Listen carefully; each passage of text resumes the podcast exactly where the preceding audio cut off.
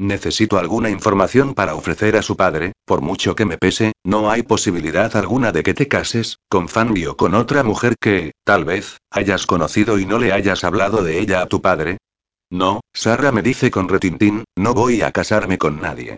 El tipo de vida que llevo es totalmente incompatible con una familia. Y ahora vete a comer. Salgo del despacho para dirigirme al comedor, aunque sin poder pensar en nada relacionado con la comida. Tengo el estómago cerrado, pues todavía trato de asimilar la información que me ha de servir para ir conociendo un poco mejor a Héctor, aunque también haga que me plantee demasiadas dudas por resolver. Tengo que meditar también cómo voy a comunicarle a Mario Lamarque en nuestra próxima reunión que no insista en seguir con el compromiso de su hijo si no desea hacer el ridículo sin novio. Perdón, Sara.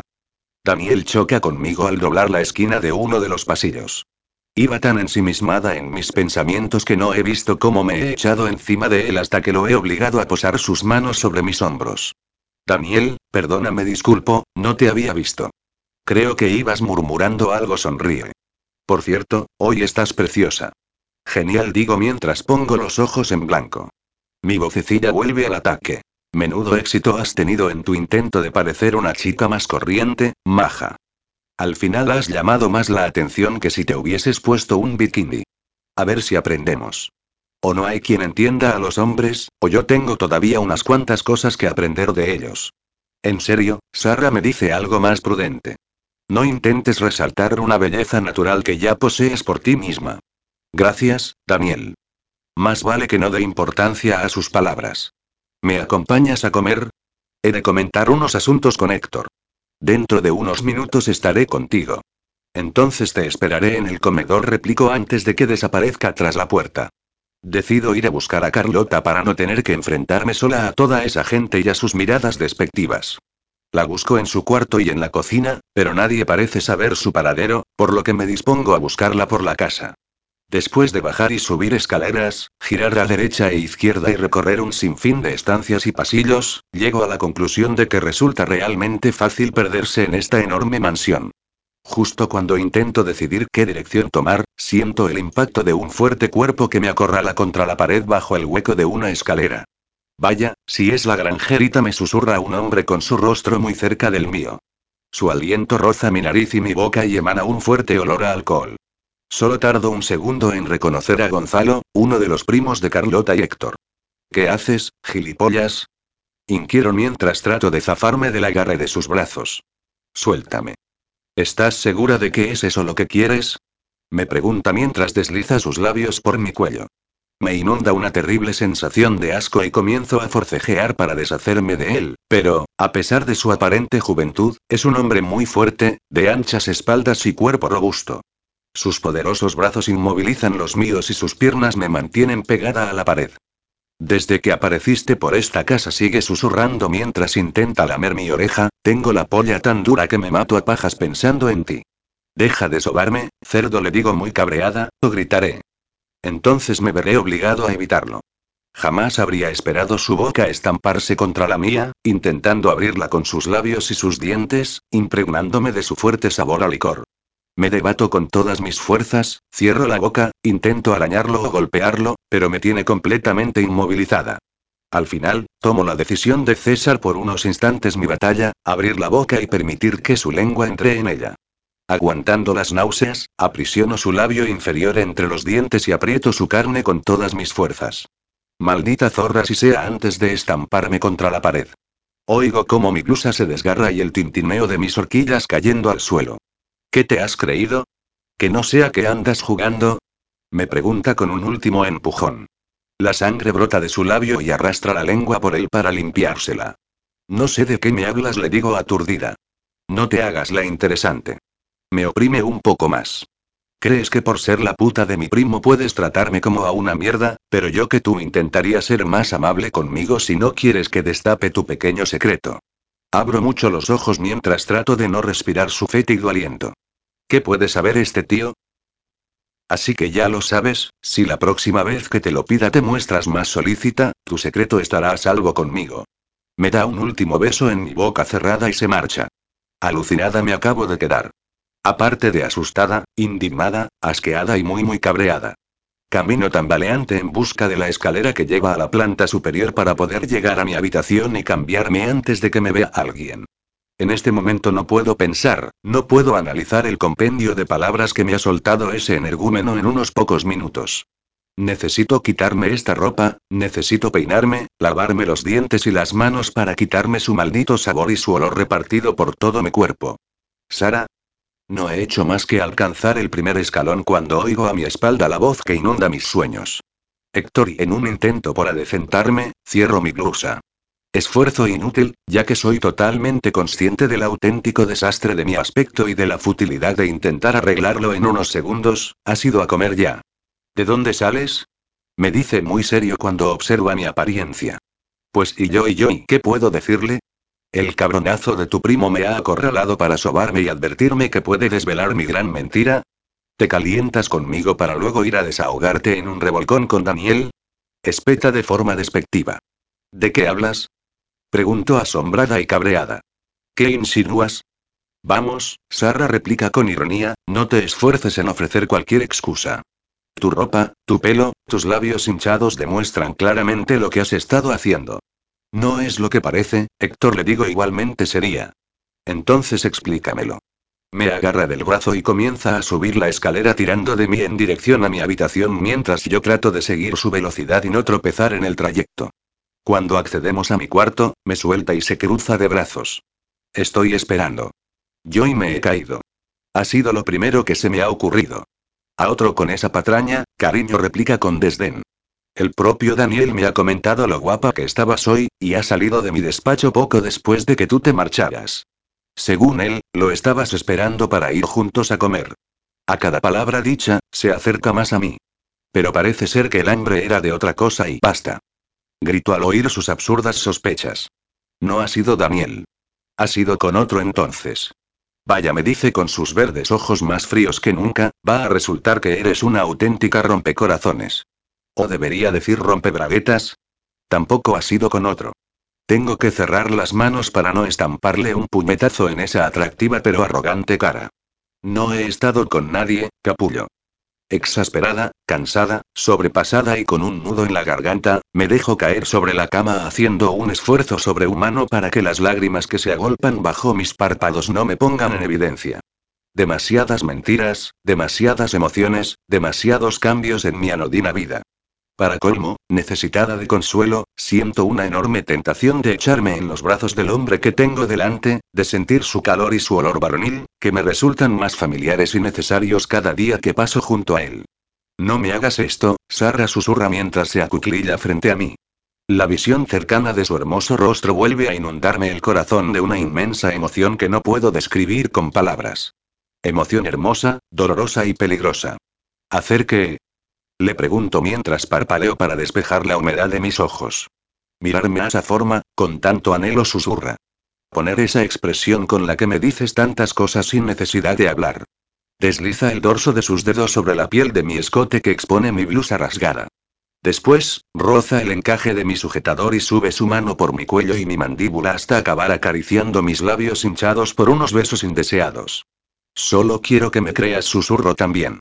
¿Qué voy a hacer contigo? Solo un segundo después, cambia su expresión atormentada por otra más alegre. Sus labios se curvan en una mueca risueña tan adorable que parece mucho más joven y despreocupado. La parte mala es el salto que da mi corazón, que casi se me sale por la boca. Podrías dejar que me cambie de ropa, le digo más relajada, y luego podríamos continuar trabajando. Esta tarde acabarás con Daniel los asuntos que hemos dejado a medias, me dice tras un suspiro. Yo he de marcharme y no sé a qué hora volveré. Se pone en pie y vuelve a transformar su semblante. Marcharte. Inquiero con temor. ¿Se va a atrever a hacérmelo de nuevo? Lo siento, Sara. No te vayas, Héctor, me arriesgo a pedirle, por favor. Quédate trabajando conmigo. Ya te he dicho que lo siento, Sara. Vuelve a mostrarse de nuevo esquivo y misterioso. Disculparme contigo es infinitamente más de lo que he hecho por nadie en esta puta vida. Me pasé tanto tiempo pidiendo disculpas en su momento que ya hace años que no lo he hecho porque no había vuelto a sentirme culpable de ninguno de mis actos. Hasta ahora. Pero, sin esperar ningún tipo de reacción o súplica por mi parte, abre la puerta y desaparece. Otra vez. Capítulo 14. Me importa un pimiento que mi hijo no desee casarse. Esa es su obligación, y la de usted es convencerlo. Señor Lamar le replicó a Mario en la reunión que habíamos convenido previamente, no es solo que su hijo no desee casarse. Creo que está lleno de rencor por dentro porque Fanny lo dejó cuando más la necesitaba a su lado, lo mismo que toda su familia. Perdóneme por volver a intrometerme, lo interrumpo cuando supongo que me va a lanzar la consiguiente reprimenda por mi veredicto psicológico, pero es muy importante que usted entienda a su hijo, que sepa que por la fuerza no conseguirá nada. Dígame entonces usted cómo exige mientras todavía permanece en pie, con las manos apoyadas sobre su mesa. Pues, tal vez, si lo hablasen tranquilamente comienzo a decirle contacto, si usted intentara convencerlo de que es lo mejor para él o para la compañía y sus miles de empleados, quizá atendiera a razones. Yo soy una auténtica desconocida, le digo sin desviar la vista de sus incisivos ojos claros, y tal vez he conseguido que me haya contado la historia de su noviazgo con Fanny, y cómo lo dejó después de que sucediera cierto incidente, pero sin más información no puedo tratar de convencerlo de que se case con ella cuando no encuentro ninguna razón de peso para hacerlo. Usted únicamente debe limitarse a repetírselo una y otra vez, me dice serio y estático, a ver si así le entra en la cabeza. Nadie le está pidiendo que razone la cuestión como si esto fuera un debate. Si ni siquiera soy capaz de entender que acepte tener a esa mujer en esta casa. Exclamo. Tal vez Héctor lo tolere por el tiempo que fueron amigos durante su adolescencia y juventud, por la amistad entre usted y su madre o qué sé yo, pero entienda que ya no desee ese matrimonio pactado. Simplemente le digo tranquila, se trata de hablar con él, de darle confianza. Me asombra que haya llegado tan lejos conociendo a mi hijo, comenta pensativo. ¿Cómo hace usted para conseguir que se abra? Me pregunta. Yo llevo años exigiéndole que ese es el problema, me atrevo de nuevo a interrumpirlo, que le exija. Se consigue más con miel que con vinagre, he oído decir siempre a mi madre, y es totalmente cierto. Usted no puede exigirle a un hombre de 35 años que haga algo porque sí. Debe darle una buena razón. Mi hijo es una persona muy difícil, comenta impasible mientras se sirve café en una fina taza blanca. Ni toda la miel del mundo sería capaz de ablandarlo, y mucho menos de mejorar el trato que tiene conmigo. ¿Lo ha intentado? Le pregunto. Lo he dejado por imposible, suspira. Héctor me odia y no voy a poder cambiar ese hecho. ¿Pero por qué lo odia su hijo, señor Lamarck? No lo entiendo, me lamento. Comprendo que desprecie a su novia porque lo dejó, que se sienta culpable por algo que hizo, que expíe esa culpa odiando a todo el mundo o que usted le recuerde a su madre, pero no puedo entender ese odio tan intenso que desprenden sus ojos cada vez que lo mira, o esas palabras hirientes que le dirige a usted y a su tío Lucas. Es usted muy observadora, se limita a decirme. Tal vez debería haber contratado a una actriz como usted misma me sugirió, y no a una intelectual con dotes de Miss Marple. Tal vez desea reconsiderar su contrato con la agencia. Le pregunto totalmente embarada ante su comentario moraz. No suspira, no deseo reconsiderar nada. Siga adelante con el trato. Por cierto, dice al tiempo que abre uno de sus cajones y saca un sobre, tenga, esto es para usted. Creo que se lo ha ganado. Supuse que en efectivo le sería más cómodo. El pago final será en un cheque. Gracias, señor Lamarck. Doblo el sobre y me lo guardo en el bolsillo del pantalón. Volveré a llamarla pronto sentencia como despedida. Subo a mi habitación saltando los escalones de tres en tres y cierro la puerta a mi espalda después de entrar. Abro el sobre y extraigo de su interior un gran fajo de billetes que deslizo como un abanico entre mis dedos. Ni siquiera me atrevo a contarlos. La sola visión de toda esta cantidad de dinero hace que se me nuble la vista y solo vea billetes y más billetes, de color verde la mayoría. No veía un billete de 100 euros y mucho menos lo tocaba desde tiempos inmemoriales. Vuelvo a introducir el dinero en el sobre y lo guardo bajo el forro de una de mis maletas, que a su vez cierro con su combinación, y la deslizo al fondo del armario. Todavía de rodillas, apoyada en la puerta, cierro los ojos y suspiro mientras dejo caer los hombros. Estoy viviendo este momento como uno de los peores de mi vida, pues me siento más que nunca la señorita de compañía en la que me he convertido tras acceder a la propuesta de Patty. Aceptar este dinero a cambio de acercarme a Héctor Lamarck, de conocerlo, de intentar comprenderlo, de relacionarme con él, de trabajar junto a él y de espiarlo y traicionar su confianza es lo más despreciable que he hecho en mi vida. Quizás Sebas tenía razón y soy una persona demasiado materialista a la que solo le interesa el dinero, la estabilidad y el futuro. Aunque no acabo de creerme tan maquiavélica, de las que piensan que el fin justifica los medios. O tal vez no supiera realmente cómo soy porque nunca me vi en la tesitura de enfrentarme a algo así. Por primera vez en mucho tiempo, mi vocecilla parece querer convencerme de que no soy tan culpable como creo. Vamos, Sara, no dramatices. Tú pensaste que únicamente tendrías que acompañar a un tipo a un par de reuniones y poco más, por eso aceptaste. No esperabas que la bola fuera a ir haciéndose cada vez más grande y que te verías involucrada de esa forma con tantas personas. A pesar de su ayuda, no logro convencerme del todo. Me pongo en pie y me acerco a la ventana. El día es cálido y el sol inunda con su brillo dorado las rosas blancas que colman los rosales de la entrada, lo mismo que las blancas columnas de los porches y las terrazas. Me parece una visión realmente hermosa, la del jardín que rodea esta majestuosa casa, cuyos muros y paredes no parecen albergar demasiados recuerdos de felicidad. Ojalá en este momento hubiese estado lloviendo, que el cielo hubiese amanecido gris y encapotado, triste y mustio, como yo misma me siento.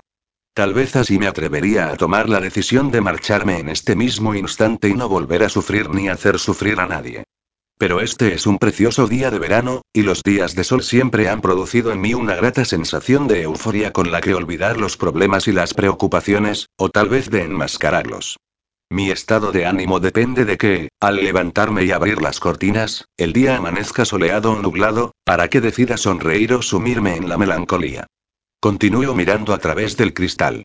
Al fondo de la parte del jardín que tengo a la vista, bajo la sombra de un conjunto de ciruelos morados, me parece atisbar la silueta de Carlota, sentada y apoyada en un tronco.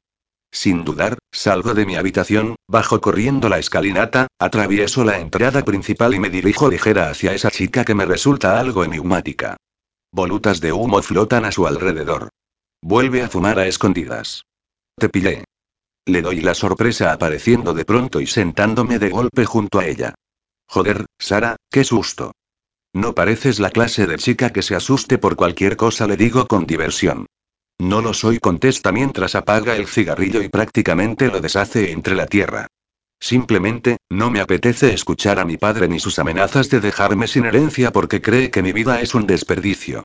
¿Por qué no trabajas también para la compañía, como Héctor? Le pregunto. Mi padre intentó convencerme hace unos años, cuando mi hermano pasaba de nosotros. Pero también fue una época de rebeldía para mí y me negué en redondo. Preferí estudiar cualquier cosa que no tuviese nada que ver con mi familia ni con el dinero de mi padre. ¿Qué estudiaste? Mientras espero su respuesta, me entretengo cogiendo algunas hojas moradas que han caído al suelo y las retuerzo entre los dedos. Me gradué hace un par de años en Historia del Arte y tengo un máster en Patrimonio Cultural. Adoro el arte. Yo estudié lo mismo. Exclamo. ¿De veras? Sonríe. Qué casualidad. Aunque veo que a ti te ha ido mejor que a mí. Al menos, trabajas en algo que te llena. Trago saliva. Si ella supiera y prefiero cambiar de tema antes de amargarme el día. ¿Solo hace dos años que te graduaste? Pregunto sorprendida. Eres más joven de lo que pensaba. Yo ya he cumplido los 30. Aparento más edad, lo se me dice con una mueca. Debe de ser aquello de que el espíritu se refleja en la cara, y el mío ya ha vivido por tres vidas. No digas eso. Observo sus apagados ojos verdes y las líneas de su boca y pienso que quizá lleve razón. Con los estudios que tienes podrías intentar trabajar en algo. Yo he sido profesora, traductora, guía y, aunque me vi en el paro hace poco y tuve que abrirme a otras posibilidades, tú tienes la ventaja de un apellido del que podrías aprovecharte. Podrías intentarlo en algún museo o galería de arte y yo. Me contesta desganada. Yo no sirvo para nada. ¿Pero qué dices? exclamo alucinada. Me gusta demasiado la fiesta, comenta mientras mira a lo lejos. La chica despreocupada y rebelde que corre a todas horas de acá para allá me parece en este momento una niña desamparada. Lo que creo que estás haciendo ahora mismo, le digo, es repetir las mismas palabras que no has dejado de oír a tu alrededor. Comienzo a hacerme una idea de los problemas de esta familia. La falta de una madre y la de un padre que, consumido por la tragedia y volcado en el trabajo, también desaparece de la vida de sus hijos. ¿Qué más da? Se encoge de hombros. En realidad, de fiesta en fiesta es como mejor me siento. No hago nada, no pienso en nada, los tíos solo son para un rato y tengo dinero para gastar a manos llenas. O quizá es la forma que tienes de dejar de pensar en tus sueños, tus deseos o en lo que realmente quieres en la vida. Ni yo sé lo que quiero. A Daniel, por ejemplo, le digo en espera de su reacción. Daniel y yo no pegamos ni con cola. Por eso no intentas acercarte a él si yo no estoy. Le sugiero. ¿Por eso te pones nerviosa en su presencia? Mira, Sara se vuelve hacia mí, te agradezco el interés, pero, aunque realmente me gustara ese hombre, no hay posibilidad alguna de éxito. Cuando nos quedamos a solas no sabemos ni de qué hablar. Somos de mundos demasiado distintos. Él es demasiado serio y yo y, ni siquiera sé qué soy yo. No creo que el entorno o las diferencias de carácter sean un problema para el amor, le aseguro. Ah, ¿no? Pregunta exasperada. Entonces, ¿por qué no intentas algo con mi hermano? ¿Te gusta, Sara? No lo niegues, pero tú y yo sabemos que vosotros no tenéis futuro. Lo mismo que Daniel y yo. No es lo mismo, replicó embarada. No creo que el problema entre tu hermano y yo sea la diferencia de nuestros mundos. Hay obstáculos mucho más insalvables. ¿Qué obstáculos? Es y complicado. Mi hermano es complicado, me dice con una mueca. Lo sé. Es algo realmente extraño, Sara explica tras encogerse de hombros. He visto a innumerables mujeres de toda clase, he dado condición intentar despertar su interés sin conseguirlo. Mujeres dispuestas a vender un pedazo de su alma por darse un revolcón con él, pero jamás ha mostrado la más mínima disposición a aceptar o interés en ninguna de ellas. Tal vez haya una explicación más sencilla de lo que parece suspiro. Pero, sí, tu hermano sigue siendo un hombre muy complicado. Lo que te digo, lo tienes tan difícil como yo. Entonces admites que te gusta. La azuzó un poco con el tema de Daniel, a ver si así evitamos hablar de Héctor. Tal vez sí, me dice con disimulo mientras arranca una brizna de hierba.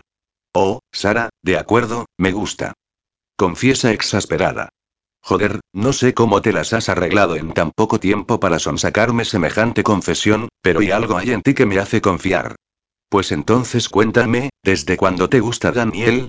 Eso, eso, cambia otra vez de tema, no vaya a ser que te resulte demasiado paradójico pensar que esta pobre chica confía en ti, vete a la mierda, vocecilla insidiosa. Después de llevar varios años como asistente de mi padre comienza a relatarme y de verlo por aquí en multitud de ocasiones, me fijé en él un día de repente.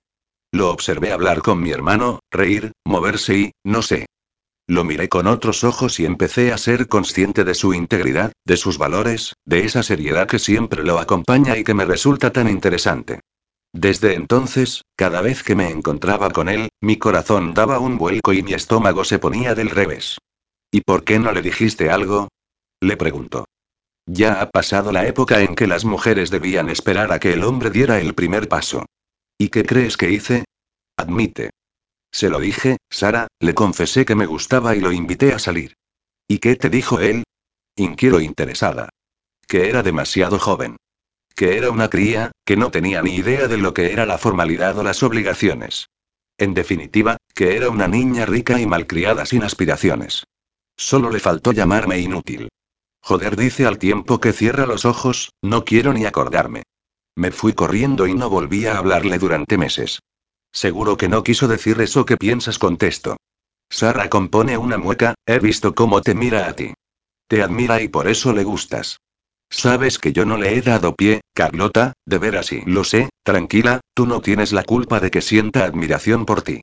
He llegado a la conclusión de que es un hombre que no soporta a las chicas malcriadas que no hacen nada. Por eso me he convertido en una asidua de las fiestas de la Jet Set, donde solo corre el alcohol, las drogas y los hombres de una noche, para olvidar mi insulsa vida. ¡Qué paradoja! Daniel no deja de censurarme por mi ritmo de vida y yo solo lo hago para olvidarme de su rechazo.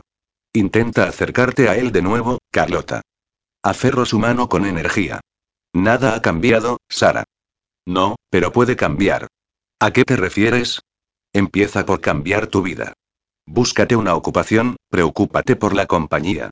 Yo puedo ayudarte para lo segundo, despejándote alguna duda que tengas. En cuanto a lo primero, ya es cosa tuya, pero creo que podríamos hablar con tu hermano para que te ayude a buscar trabajo. Joder, Sara, ¿de dónde sacas ese entusiasmo? Me pregunta. Yo, normalmente, no tengo ánimo ni para hablar con nadie. Esta casa cada día me parece más un puto infierno. Antes de contestar a esa afirmación tan dura, un movimiento me hace volver la vista a mi izquierda. Daniel está saliendo de la casa en dirección al patio de la entrada en busca de su coche. Aferro la muñeca de Carlota, tiro de ella y la arrastro en dirección al asistente. ¿Qué haces? Masculla entre dientes. Ya tuve bastante con la emboscada del otro día. Suéltame. Daniel. Lo llamo. Un momento. Nos acercamos y nos plantamos ante él. Sara, ¿qué ocurre? Pregunta extrañado. Como siempre, va impecablemente vestido, con su traje gris y su pelo engominado. ¿Cómo estaría vestido de una manera más informal? Nada contesto mientras aparto una pelusa imaginaria de la solapa de su chaqueta. Quería comentarte algunas dudas que tengo sobre el último envío a Japón, pero creo que será mejor que lo hablemos en la reunión de esta tarde con Héctor, ¿te parece? Claro, titubea, cuando quieras. Monta en su coche y sale de la finca a través del camino de losas negras. ¿Por qué has hecho eso? Me pregunta Carlota una vez solas. Antes me has dicho que te atrajo de él su integridad y todas esas cosas, pero, aparte de su formalidad, creo que también es un hombre muy guapo, le digo con picardía. Acabo de imaginármelo vestido de un modo más informal, con vaqueros, camiseta y un poco menos de gomina en el pelo. Le quedaría genial, ¿no crees? Si me dice con mirada traviesa, estaría para hacerle un favor. No digo que lo hagas para enamorarlo, insisto, pero podría ser un aliciente más para intentar cambiar un poco tu vida. No sé, suspira mientras mira hacia la casa con expresión dolida. Eso sería darle el gusto a mi padre, darle a entender que él es el que ha llevado la razón todo este tiempo, en el que me ha tratado peor que a un estorbo. No, Carlota le digo mientras tomo sus manos.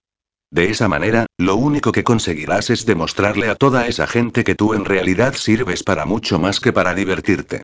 Si quieres mostrarle al mundo tu rebeldía, sé una mujer de éxito. Demuéstrales que vales y será la mejor manera de darles en todas las narices. Está bien, lo intentaré, asiente casi convencida. Pero no puedo prometerte nada. Hablaré con tu hermano, afirmo esperanzada. Solo me falta convencerla del todo, así que no he tenido que esperar más que a uno de los recesos que Héctor y yo solemos tomarnos en medio de las jornadas. Aprovecho uno de los momentos relajantes en los que acostumbramos a tomar un café. Héctor le digo tras dar un sorbo a mi taza, me gustaría pedirte un favor. ¿Qué clase de favor? Pregunta mientras alza una ceja con la expresión más pícara que le he visto hasta la fecha.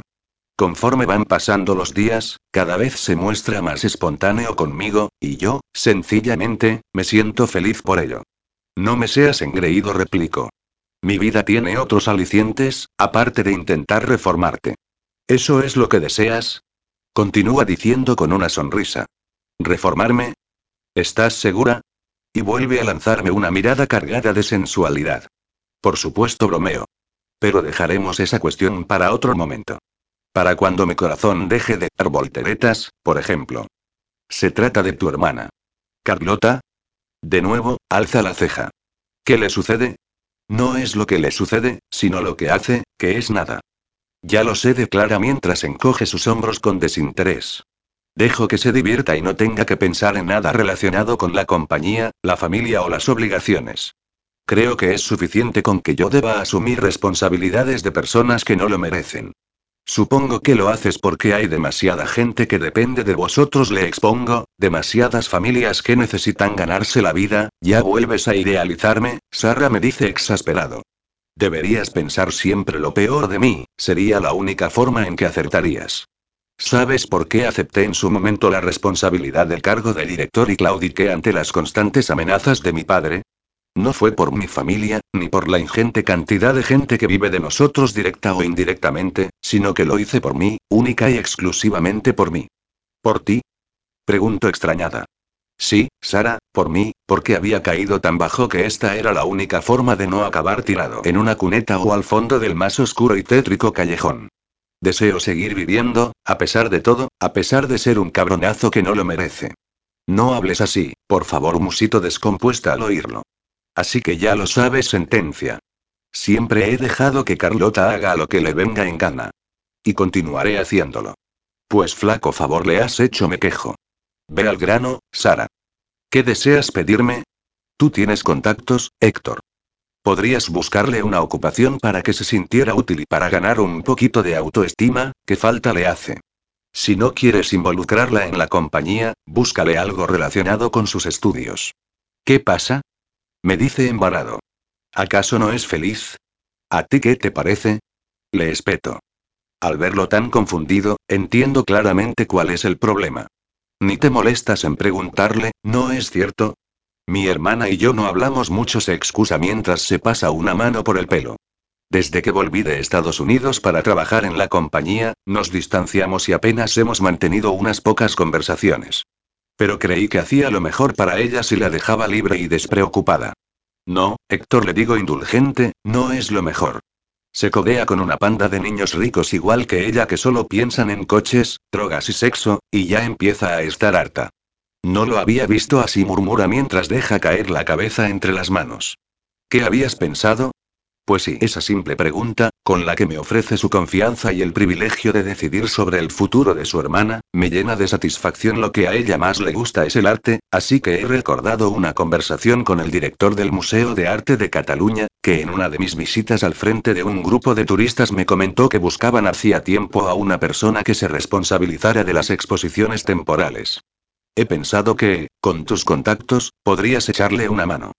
Tal vez le encuentre un poco más de sentido a su vida y se guste un poco más a sí misma. O a otros. ¿Qué eres, Sara? Musita con una mirada cargada de dulzura, una especie de ángel que ha venido a hacernos la vida un poquito más soportable.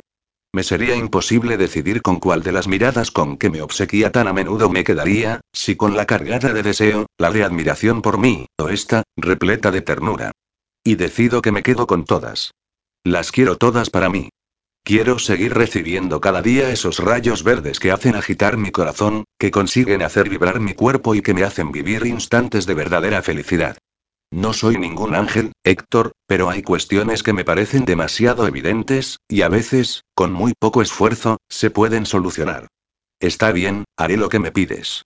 Se acerca y se queda frente a mí, parado, quieto. Clavo mis ojos color chocolate en sus misteriosos ojos esmeraldas y siento una fuerte emoción, como una sacudida que me hace conectar con él. Espero, como otras veces, el contacto de sus dedos en mi labio o en mi pelo, y ansío el cosquilleo que me invade cada vez que me toca. Sin embargo, se limita a mirarme, durante lo que me parecen minutos eternos, mientras mi cuerpo anhela ansioso cualquiera de sus caricias. Gracias, Sara me dice, en cambio. ¿Por qué? Susurro. Por devolverme la esperanza. Capítulo 15. ¿Qué tal? ¿Cómo me ves? Me pregunta Carlota frente al espejo del vestíbulo. ¿No te parezco un poco repití? Estás perfecta, le contesto.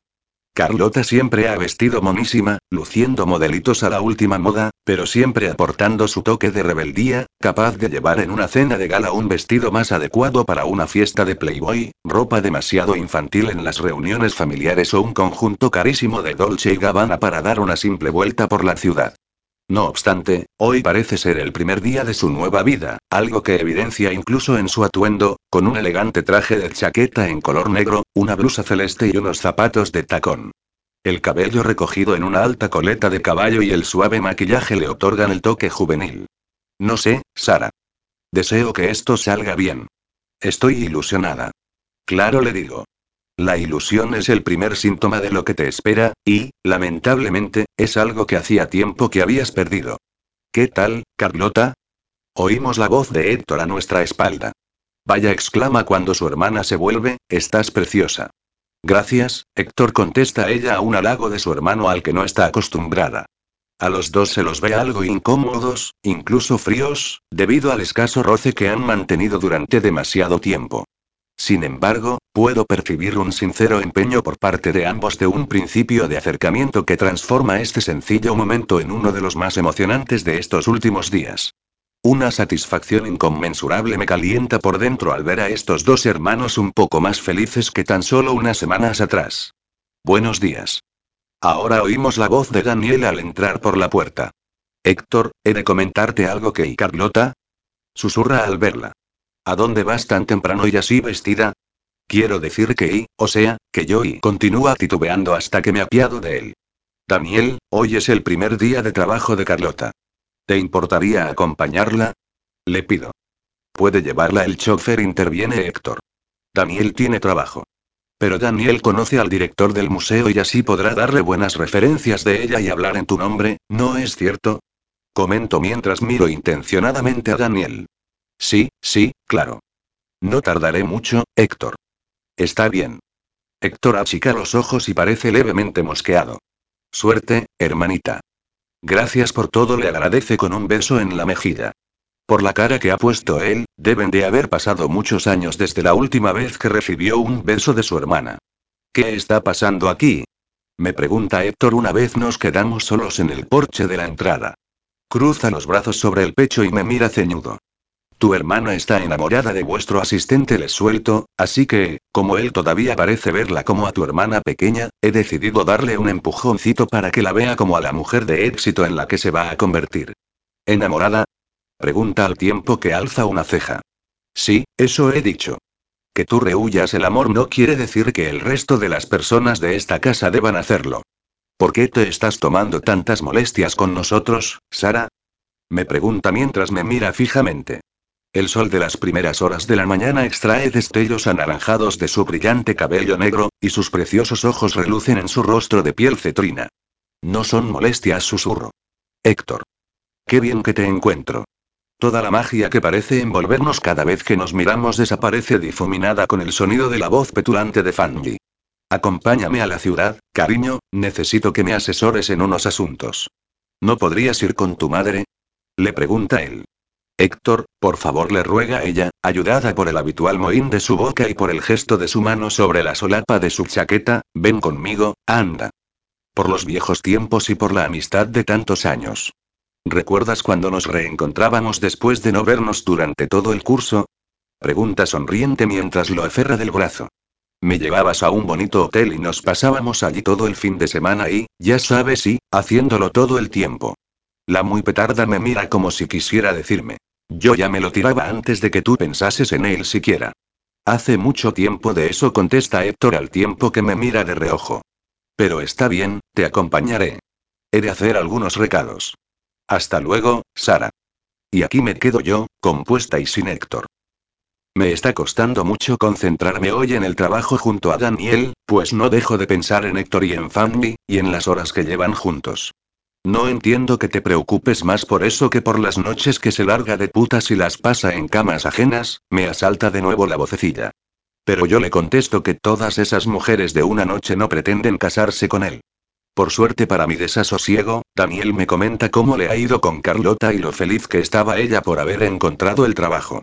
Me ha dicho Carlota que fuiste tú quien habló con su hermano para que le encontrara alguna ocupación, comenta Daniel en un descanso de la jornada. Sí, bueno, le digo quitando importancia al asunto, Carlota es una buena chica, pero la veo demasiado desinteresada por todo, como si no le importara nada, ni siquiera ella misma. No deberías preocuparte tanto, señala. Los problemas de los Lamarck son demasiado complicados y poco puedes hacer tú, por muy buena intención que tengas. Te recuerdo que tu cometido es y ya sé cuál es mi cometido, lo interrumpo algo molesta. Y yo te recuerdo que soy humana y que no podéis programarme para que me ciña únicamente a vuestros propósitos. También sé que pronto me iré, que tendré que olvidarme de todos y que vosotros pronto me olvidaréis también, pero deja que a veces me comporte como si de verdad fuera una asistente, una amiga o una simple conocida. Por favor. Tranquila, murmura. Y no creo que te olvidemos tan pronto. Perdona, Daniel, me lamento por haber estado tan seca. No era mi intención pagar mis frustraciones contigo. Y dime, intento cambiar de tema, ¿cómo has visto a Carlota? La verdad es que me ha sorprendido mucho hoy, y muy gratamente. ¿De verdad? Pregunto esperanzada. Sí, de verdad, pero dejemos eso ahora. Tenemos mucho trabajo. Le hago caso y lo dejamos, de momento. Únicamente tendré que esperar unas pocas horas para que la protagonista me lo cuente de primera mano. Vaya refunfuña doña Elvira. Por fin te dignas hacerme una visita.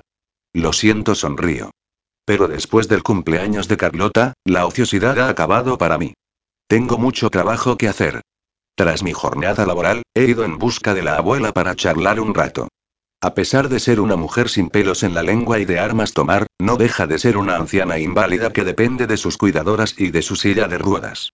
La observo a veces, mirando por cualquier ventana pero sin ver nada, sumida en sus pensamientos, y me invade una extrema sensación de tristeza. Déjate de monsergas, niña, y explícame cómo se le ha ocurrido a mi nieta irse a trabajar a estas alturas. ¿Le parece mal que Carlota se busque la vida fuera de estas paredes o de las juergas con su panda de inactivos amigos? Pues claro que no me parece mal. Bufa. Lo que me molesta es que la hayamos estado protegiendo hasta ahora, incluida yo misma, y que hayas tenido que venir tú para recordárnoslo. Después de morir su madre, mi nieta ya no fue la misma. Por eso la hemos tratado como a una niña, dándole todos los caprichos, dejando que hiciese lo que le diera la gana. Fue una época muy oscura para los Lamarck. ¿Qué le ocurrió a su hija, doña Elvira? Me atrevo a preguntarle. Fue algo muy triste y antes de acabar la frase, aunque dudo que me hubiese dado la explicación completa, la puerta de la habitación de la anciana se abre de golpe. No podía ser otra que Carlota, que entra a su manera, irrumpiendo como un ciclón. Hola, Yaya. Grita una vez dentro. Hola, Sara. A mí me da un beso en la mejilla y a su abuela un fuerte achullón. ¿Qué tal? Le pregunto, aunque por su sonrisa sé que le ha ido bien. ¿Cómo ha ido todo? Ha estado perfecto exclama al tiempo que se deja caer de espaldas sobre la cama de su abuela. Me he sentido tan a gusto en el museo y me ha encantado organizar todo el conjunto de pinturas y tallas policromadas, provenientes todas ellas de distintos puntos del románico castellano. Una pasada. Ríe. ¿No os parece genial? A veces solo hace falta tener un poco de fe en una misma, le digo sonriente. Gracias por todo, Sara, no sé cómo podré agradecértelo. Se da la vuelta en la cama y se coloca boca abajo para poder mirarnos. Aunque si me pides a mi hermano envuelto en un lazo, te aviso que eso es lo único que no puedo darte. Suelta una carcajada por su ocurrencia, aunque a mí no me haga tanta gracia. No te hagas la interesante, interviene su abuela, y en vez de hablar de las ganas que tiene Sara de tirarse a tu hermano, habla de cómo te ha ido con Daniel. Doña Elvira. Exclamo. Deja de escandalizarte cada vez que te menciono el tema, gruñe la mujer. Que te gusta mi nieto ya lo sabemos. Que tú le gustas a él, también. Y ahora, quiero oír a mi nieta. Se dirige a Carlota. ¿Qué tal te ha ido con el soso? No es soso. Lo defiende ella. Es más interesante que ningún hombre que haya conocido. Tú no conoces a los hombres, pincha la anciana. Lo único que haces es follar con ellos, así que tampoco puedes comparar mucho. Joder, ya ya ríe Carlota. Eso me pasa por contártelo todo. Incluido que me gustase Daniel. Llevas años lloriqueando en mi hombro por ese hombre refunfuña. Pero entonces insiste, ¿ha habido acercamiento? Besos. ¿Contacto carnal? No. A pesar de lo que suelta su abuela, Carlota ríe y ríe. Yaya, hoy hemos hablado mucho. Seguramente más que en todos los años que hace que nos conocemos. Hemos conversado en el coche durante el camino, hemos tomado un café antes de entrar en el museo y hablar con el director y, antes de despedirnos, le he pedido que mañana venga de buscarme y vayamos juntos a cenar por ahí. No ha aceptado inmediatamente, pero me ha dicho que hoy me dirá algo, según le vaya el trabajo. Eso es fantástico. Exclamo. Esperaba un poco más de chicha, pero no está mal, refunfuña Elvira. Ya veremos, suspira Carlota. Todavía es pronto para la euforía, pero, aunque no me vea como a una posible pareja, espero que, al menos, me gane su respeto. Te habrás ganado tu propio respeto, Carlota le digo. No lo olvides. Capítulo 16. No dejo de dar vueltas y vueltas esta noche en la cama. Los pensamientos que me acompañan en mis horas nocturnas y que me llenan de remordimientos suelen ser los culpables de que me cueste tanto coger el sueño, pero esta noche, además, hace un calor inusual que me impide dormir. Harta de sudar entre las sábanas, me incorporo y tomo de la mesilla el mando del aire acondicionado, que tiene toda la pinta de estar estropeado. Acciono todos los botones una y otra vez, pero nada, no funciona. Exasperada, me levanto de la cama y me acerco al ventanal, lo abro y dejo que la brisa nocturna enfríe el sudor de mi piel. Pero no ha resultado más que un espejismo, pues la brisa no ha durado más que unos pocos segundos. Para mi desgracia, esta noche es la más calurosa en mucho tiempo, no corre ni una brizna de aire y mi cuerpo desnudo no tarda más de unos segundos en volver a recubrirse de una pegajosa pátina de transpiración. Irritada y acalorada, voy en busca de mi maleta, en cuyo interior quedan todavía algunas prendas olvidadas, como un bikini que incluí en mi equipaje sin saber con qué intención. Me lo pongo con la idea de darme un baño rápido en la piscina, privilegio del que dispone esta casa pero que nadie parece otorgarle importancia, puesto que, a pesar del calor de estos días, no he visto a nadie hacer uso de ella. Cuando se tiene de todo en la vida, no le haces ni puñetero caso. Me envuelvo en un pareo y desciendo con cuidado a la planta baja. Atravieso el salón y salgo por una de las vidrieras correderas que dan al jardín. La noche es especialmente cálida y el oscuro cielo aparece salpicado de estrellas.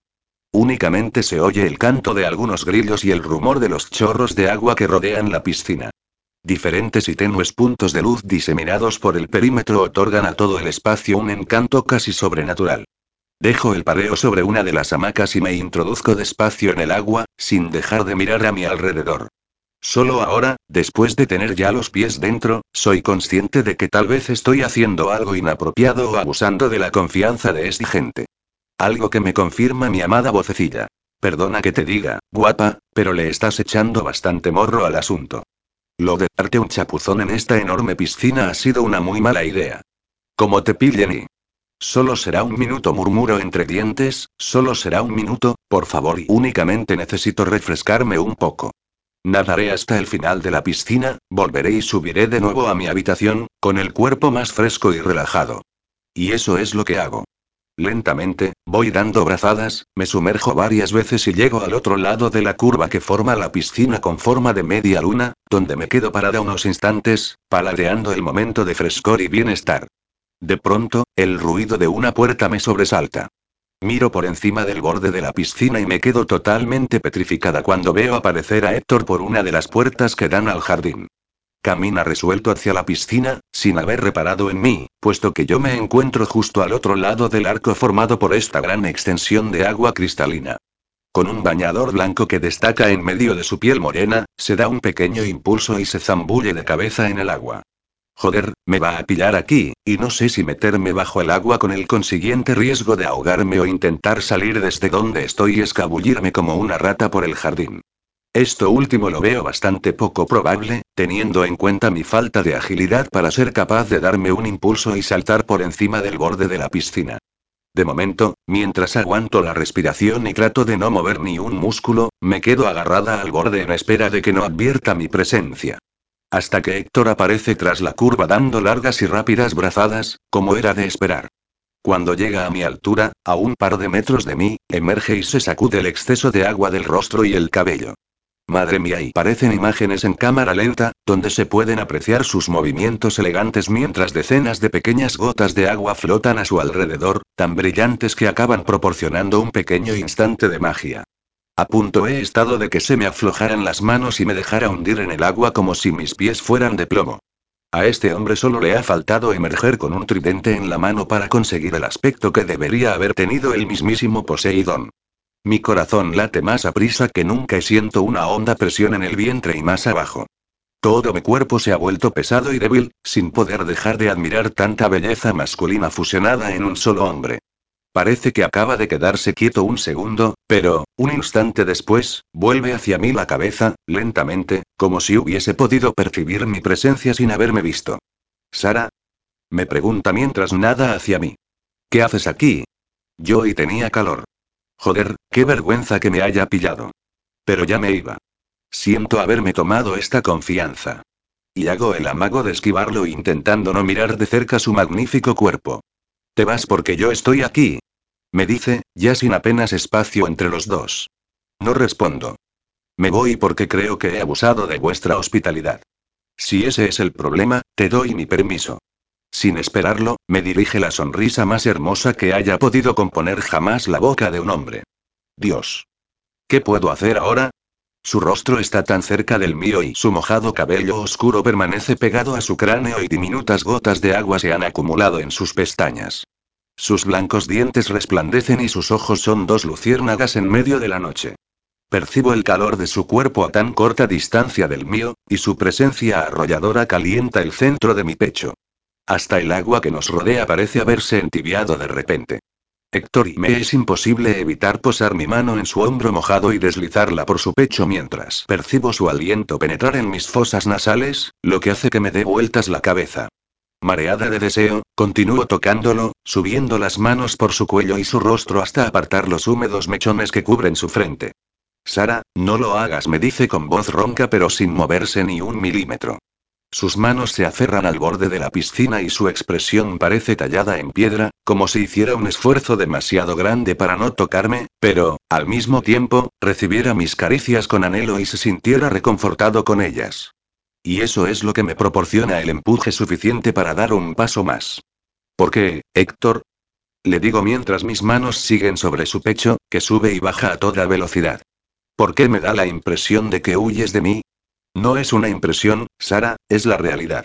Huyó de ti. No lo hagas, le imploro cerrando los ojos y apoyando mi frente en su barbilla, no huyas más. ¿Por qué me haces esto? Su mano parece temblar cuando acaricia con la yema de sus dedos todo mi rostro, desde mis párpados hasta mis labios. ¿Por qué has tenido que aparecer aquí esta noche? ¿Para tentarme? Susurra con voz atormentada. Va a resultar que eres un demonio disfrazado de ángel que ha venido para obligar a todas mis convicciones a que se vayan por el desagüe. Solo soy una mujer, Héctor, una mujer que te desea. Atraigo su cuerpo hacia el mío, rodeando su cintura con las piernas, y no puedo distinguir si el gemido que rasga la noche proviene de su garganta o de la mía. Mis pechos se clavan en su tórax y su hinchada erección se acuna sobre mi ardiente sexo, que palpita con frenesí ante el erótico contacto. ¿Y qué consigues al decirme eso ahora? Se separa unos centímetros de mí. ¿Que te folle en una piscina? Con delicadeza, baja un tirante de mi bikini y deja un pecho al descubierto para, a continuación, atrapar mi pezón entre los dedos y pellizcarlo suavemente. ¿Es eso lo que esperas? Dime, que te folle un cabrón putero como yo. Sí, Gimo. Tú y solo tú. Inclino la cabeza hacia atrás y aprisiono de nuevo su cintura con las piernas. Comienzo a friccionar arriba y abajo, y mi clítoris empieza a quemar contra su duro miembro. Me aferro a sus hombros mientras él baja el otro tirante y pellizca también el otro pezón. Temo acabar ardiendo en llamas en cualquier momento. Mis pechos me pesan, mis pezones arden y mi vagina presagia una explosión inminente. Abro los ojos un instante para buscar su boca. Necesito sus labios y su lengua, para saborearlo, para ahogar mis gemidos en él. Bésame, Héctor, te necesito. No dice esquivando mi boca, nada de besos ni gilipolleces. Tú solo disfruta y córrete contra mi polla. Muévete, Sara. Goza y paro de moverme inmediatamente. Toda el agua de la piscina parece caer sobre mi cabeza, acompañada de toneladas de hielo. Vete a la mierda, Héctor le espeto. ¿Te has creído mi puto consolador? ¿Acaso no te estaba gustando? Me dice con su habitual mirada mordaz. Que te jodan. Y apártate. Comienzo a nadar hacia la escalera y salgo del agua mientras me recoloco el bikini e intento calmar el ardor de mi cuerpo y la furia que me consume. Todo este cabreo por no besarte, Sara. Me dice después de seguirme. Una vez detrás de mí, me aferra de un brazo para hacer que me dé la vuelta y encararme. No, Héctor lo increpo, no estoy cabreada, estoy harta. Harta de tus humillaciones, harta de tus desplantes, harta de que me mires como si fuera la única mujer sobre la tierra pero luego te largues. Harta de que me adviertas sobre ti para que me cague de miedo y harta de tu pose de chico malo. Doy un tirón de mi brazo. Y suéltame de una puta vez y deja que me vaya, o alguien nos oirá y pensará cosas que no son. Me importa una mierda la gente, pero si es lo que te preocupa y trato de ahogar un grito cuando me coge en brazos y me lleva tras una profusión de arbustos que se enlazan unos con otros y forman una especie de refugio en el centro. Una vez a salvo de miradas indiscretas, me suelta y se dedica a mirarme durante varios minutos, consiguiendo que mi escueto bikini me haga sentir más vulnerable que si fuese totalmente desnuda. Mi cabello empapado desprende regueros de agua que me recorren los pechos y el vientre, y que él no deja de seguir con la mirada, provocando que mis pezones se tensen y mi sexo se humedezca más aún de lo que ya estaba. Al mismo tiempo, mis ojos observan las gotas que se abren camino entre el vello de su pecho y bajan hasta la cinturilla del bañador, que evidencia el enorme bulto bajo la tela. Su respiración es rápida, igual que la mía, y sus ojos vuelven a clavarse tan certeros en mí que me traspasan el alma. La tensión sexual entre nosotros ha llegado a la cota más alta posible y resulta prácticamente tangible. No soy capaz todavía de desprender mi mirada de cada línea de su hermoso cuerpo, y, ayudada por el resplandor de la luna, algo me llama la atención en la parte superior de su brazo, junto al hombro. Parece un tatuaje. Extrañada, me acerco y aferro su codo para verlo más de cerca. Es un corazón, en cuyo interior puede leerse la inscripción mamá. Pero no es la palabra o el dibujo lo que me llama la atención, sino su forma tosca, sus líneas poco perfiladas o la tinta, del feo color desvaído de los tatuajes que solían llevar los antiguos legionarios o los presidiarios. Sí, Sarra me confirma al seguir la dirección de mi mirada, es lo que estás pensando. Es un tatuaje que me hicieron durante mi estancia en la cárcel. ¿Y en la cárcel? Le pregunto sorprendida. ¿Has estado preso? ¿Por qué? ¿Acaso he herido la sensibilidad de la dulce Sara? Inquiere sarcástico. Sí, cariño, estuve durante un tiempo en la cárcel. ¿Quieres saber el motivo?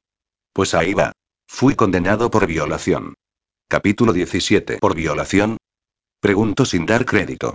Lo siento, Héctor, pero no me lo creo. Y digo la verdad. No me lo creo en absoluto. Recuerdo ahora, de todas formas, las pesquisas de mi amiga Patty, en las que no hallamos una explicación plausible para aquellos intervalos de tiempo sin noticias de él. Por ello, sí que puedo creer que haya estado en la cárcel, pero que él sea realmente un violador y, eso sí que no. Desde que nos hemos conocido, no he dejado de hacerle saber de mi interés por él, mientras que él, lejos de aprovecharse, se ha dedicado a advertirme, a alejarme de él, casi a echarme a patadas, decidido a no ir más allá. La noche de la cena, en la pérgola, podría haber hecho conmigo lo que le hubiese dado la gana y, en cambio, se marchó a pesar del calentón. Tiene multitud de defectos, sí. Es cínico y mordaz, a veces intratable e insoportable, y no deja que nadie se acerque a él en el más amplio sentido de la palabra. Pero yo he vivido en primera persona cómo ha ayudado a su hermana en cuanto se lo he pedido, o la ternura y la paciencia que está demostrando conmigo a pesar de mis interrogatorios o mi lengua suelta. ¿Cómo va a ser este hombre un violador? ¿Por qué no ibas a creerlo, Sara? Inquiere con cinismo. Todo el mundo lo creyó, incluida mi propia familia, mis amigos, mi novia y... Pero tú no lo hiciste, ¿no es cierto? Insisto. No te equivoques, Sara, soy culpable, me condenaron, me dice con furia, atrapándome del brazo, así que deja de pensar bien de mí o acabarás llevándote una buena decepción. ¿Qué pasó, Héctor? ¿Por qué no me lo cuentas? Le digo mientras ignoro el dolor de sus dedos hundidos en mi carne. Él me mira durante un largo instante. Su respiración es rápida y agitada, y el verde de sus ojos ha adquirido el tono oscuro de una tormenta, la misma que parece desatarse en su interior. Puedo leer la confusión en su rostro, como si nadie hubiese dudado jamás de su culpabilidad. Como si yo fuese la única que se hubiese tomado la molestia de creer en él y preguntar qué sucedió realmente. Lo que has dicho antes sobre mi pose de chico malo resulta que es algo más que la pose, responde volviendo a su furia anterior. ¿Qué crees que puede suceder cuando intentas divertirte poniéndote hasta el culo de alcohol y coca? En aquella época era incapaz de controlar mis excesos, porque no sabía divertirme si no ingería alcohol hasta reventar, mezclado con un par de rayas y otras mierdas parecidas. Se apoya en el tronco del arbusto y, aunque dirige hacia mí sus ojos, ya no me está mirando. Mira hacia ninguna parte, o tal vez hacia sus recuerdos y su propio interior. Yo me acerco despacio, tratando de estar lo más cerca posible de él sin llegar a tocarlo. Nuestros cuerpos ya se han secado y puedo percibir el calor que emana de su piel caliente.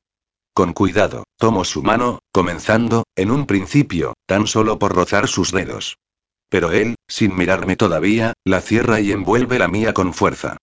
Puedo sentir con claridad todo lo que desea expresarme a través de ese gesto sin palabras, con el que me traspasa su angustia con la mera presión de sus dedos. Cuéntamelo solo si así lo quieres, Héctor le digo. Puedes hacerlo en cualquier otro momento hoy. Fue en una fiesta para celebrar el fin de carrera. Me interrumpe para comenzar su explicación, todavía sin mirarme directamente. Se organizó en casa de uno de mis compañeros de facultad, en su mansión de los Antons. Éramos un montón de jóvenes con muchas ganas de fiesta y demasiado dinero. En poco rato, la mayoría estuvimos totalmente colocados. Tras esa introducción, hace un breve inciso. Levanta un instante los párpados para mirarme con un atisbo de vergüenza, pero yo vuelvo a hacer presión con mi mano y lo insto a continuar. Aquella fiesta se convirtió rápidamente en una orgía de alcohol, drogas y sexo.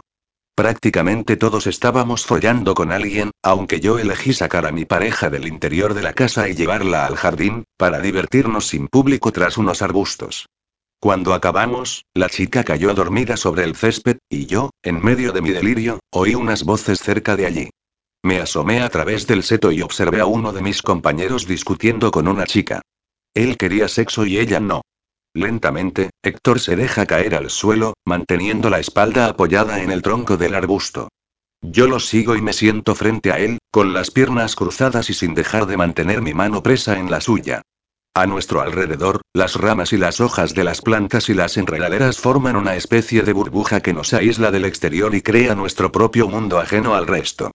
La chica continuó negándose, pero él, harto de sus negativas, la abofeteó y la tiró al suelo para inmovilizarla y conseguir su propósito. Ella se resistió, pero la ingesta de alcohol había mermado sus fuerzas. Jodido cabrón espeto furiosa e indignada. ¿Cómo hay que decirles a los tíos que no es no? Eso pensé yo, pero no reaccioné a tiempo, se lamenta. Estaba tan colocado que me costó un mundo arrastrarme hasta ellos y apartar al tipo de un empujón. Pero el mal ya estaba hecho. Joder, susurro. ¿Por qué tiene que pasar algo así? ¿Hasta cuándo tenemos que soportar las mujeres a cerdos que no entienden una negativa? Me imagino a la pobre chica, tirada en el suelo, y la furia me corroe por dentro. ¿Qué pasó con el puto violador?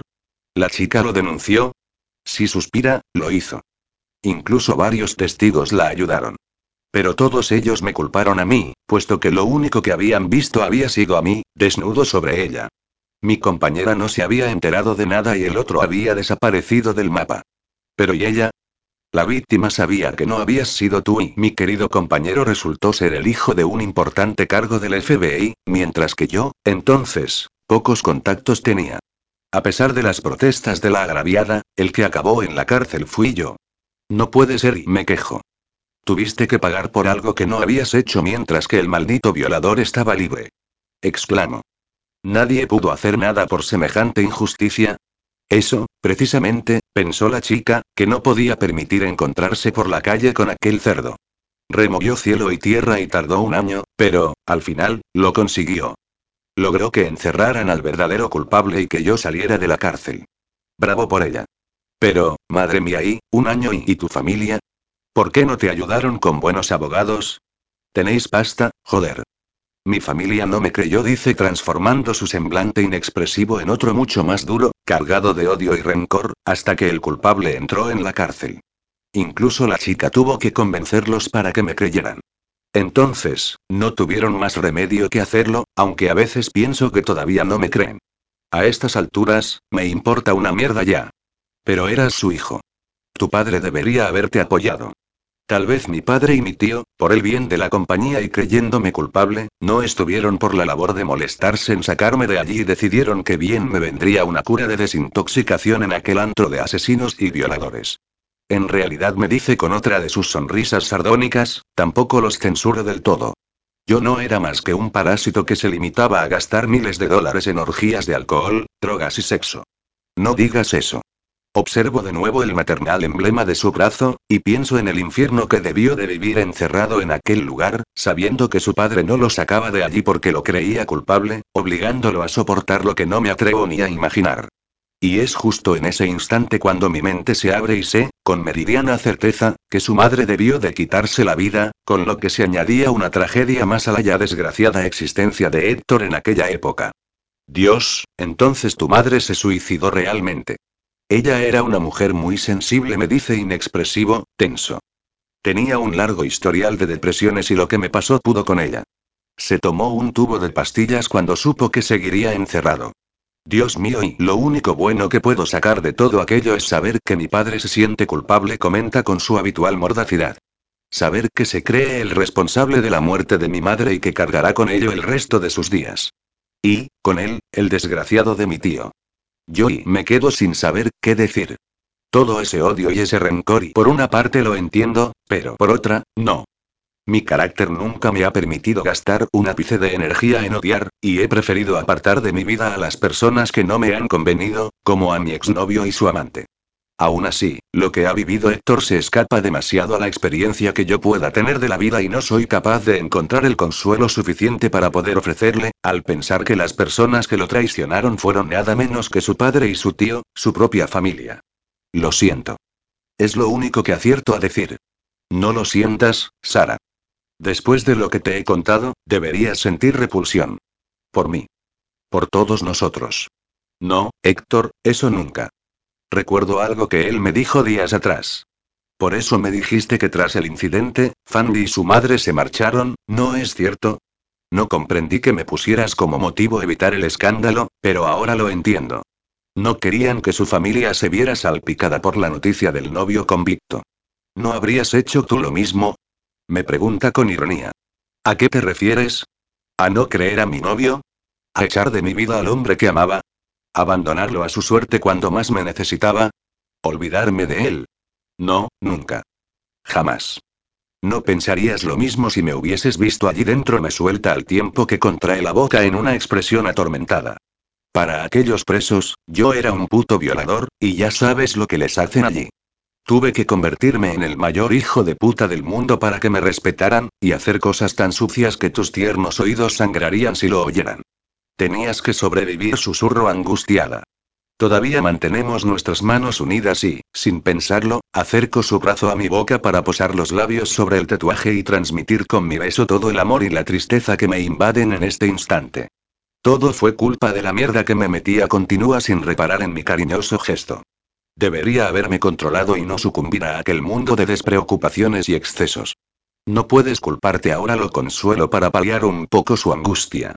Eras joven y rico, guapo y divertido. Seguro que eras el alma de la fiesta. Era un puto niñato gilipollas. Exclama. Y deja de defenderme o justificarme. No te defiendo, pero al menos te comprendo.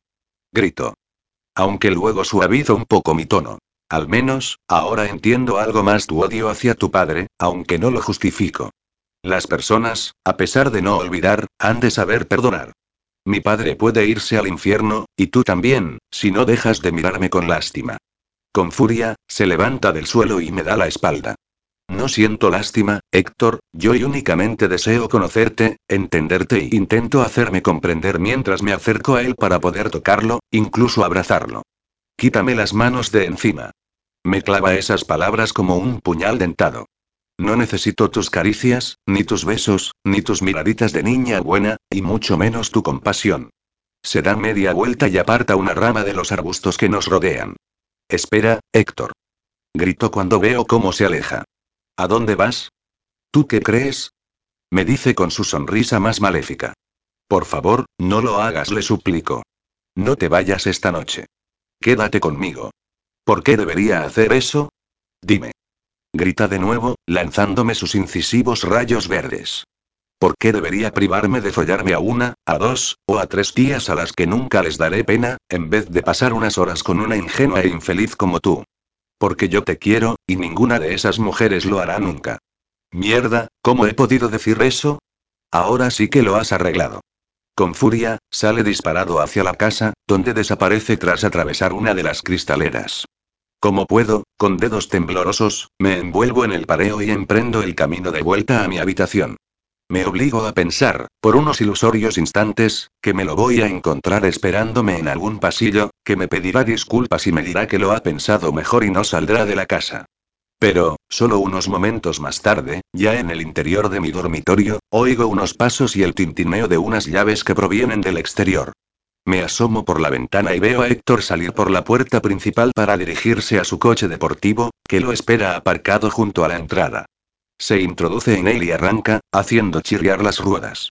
Con un gemido desgarrado, me lanzo contra mi cama y abrazo mi almohada, como cuando era pequeña, para poder llorar y ahogar el sonido de mi llanto en ella. ¿En qué coño he estado pensando? Daniel me lo ha advertido. Carlota me lo ha advertido. Él mismo me lo ha advertido. Que es un hombre que nunca dejará que nadie se acerque a él, que me hará daño. Y así ha sido. No sé cuántos minutos llevaré moqueando y babeando patéticamente sobre la almohada en el momento en que alguien toca a mi puerta. Me incorporo y decido abrir solo un resquicio, pues, con seguridad, se trata de Carlota y no me apetece tener que explicarle a estas horas de la noche que su hermano ha vuelto a dejarme para largarse a cualquier tugurio. Pero no, no es Carlota, como yo había pensado.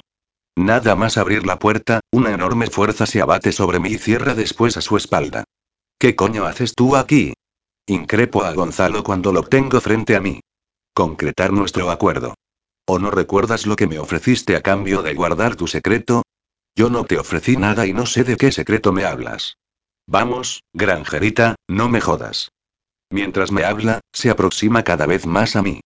No te acerques más, Gonzalo, por favor le digo asaltada por el miedo. Hablemos. No quiero hablar, quiero que te comportes como la puta que eres. Acabo de verte en la piscina con mi primo y yo quiero ahora mi ración. No soy prostituta, Gonzalo, por favor, pero no puedo seguir hablando. De pronto, me veo impulsada sobre la cama, soportando el asfixiante peso de su cuerpo, sin poder respirar. Con una mano sujeta mis brazos por encima de mi cabeza, con las piernas me inmoviliza de cintura para abajo, y, con la otra mano, me arranca la parte superior del bikini. ¿Cuál es el problema, putita, el dinero? Me pregunta inundándome de terror. ¿Es eso? ¿Es porque mi tío te paga para que te folles exclusivamente a su hijo?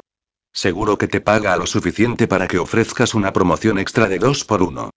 Pasa su mano sobre mis pechos al tiempo que continúa su asquerosa diatriba. No sé de qué me estás hablando, Gonzalo, por favor le suplico con el corazón en un puño. Tranquila, no hablaremos más.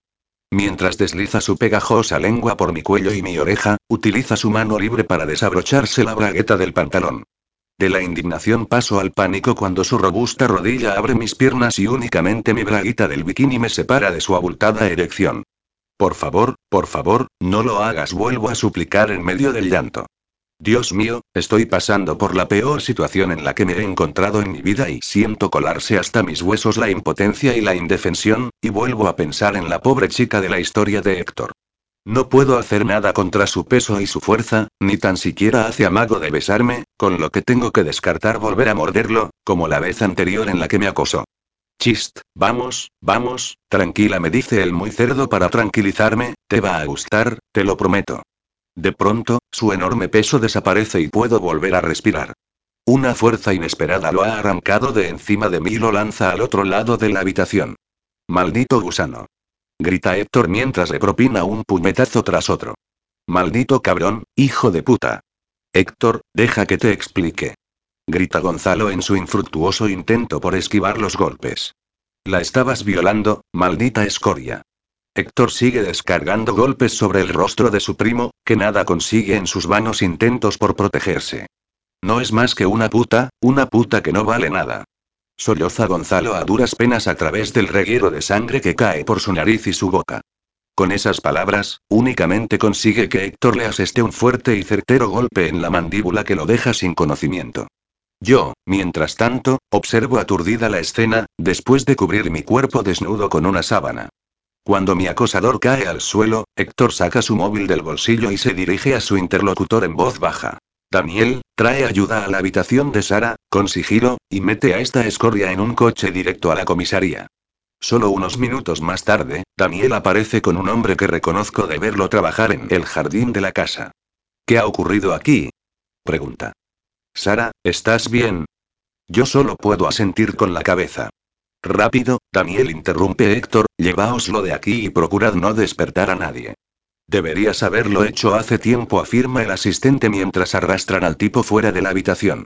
Ya sabía que nos acarrearía algún problema. Tras cerrar la puerta, Héctor se vuelve hacia mí. Yo aún lo miro alucinada, sin dar crédito todavía a que él esté aquí y me haya salvado de las garras de su primo. Sin mediar palabra, me lanzo a sus brazos y comienzo a llorar sobre su hombro. Pretendía violarte, murmura Héctor como en trance, todavía tenso y estático. Lo sé, lo sé, repito mientras intento controlar las lágrimas. No podía permitirlo, Sara, otra vez no. No podía revivir aquello de nuevo y no impedirlo y olvídalo, Héctor, por favor le pido. Está tan afectado que creo que nos estamos consolando mutuamente. Cariño, lo siento, lo siento tanto, y por fin, comienza a tocarme, a acariciar mi pelo y mi espalda. Parece haber despertado de repente de aquel recuerdo pasado. Ya te dije que era una mala idea venir a esta casa, que podía pasarte algo malo. Panda de descerebrados, hijos de puta y ¿te ha hecho daño ese cerdo? No, tranquilo le contesto después de separarme de él para poder mirarlo, no le ha dado tiempo. Si un día vuelvo a verlo, lo mato. Observa mi cara arrasada por las lágrimas y pasa por ella un extremo de la sábana que me envuelve para limpiar los húmedos rastros de mi llanto. Te juro que lo mato. ¿Por qué has vuelto? Le pregunto. Porque, por primera vez desde lo que ocurrió me dice mirándome muy fijamente, me he sentido mal conmigo mismo, un auténtico miserable, por hacer daño a otra persona, y es una sensación que no tenía desde hacía mucho. Gracias, Héctor susurro. Él detiene sus movimientos y me mira como nunca me ha mirado. Hay deseo en sus ojos, sí, como siempre, pero hay algo más, y mi corazón da un salto contra mis costillas, esperanzado en ese algo. Y, así, casi segura de que esta vez no me rechazará, doy un paso atrás y me deshago de la sábana para quedar totalmente desnuda frente a él.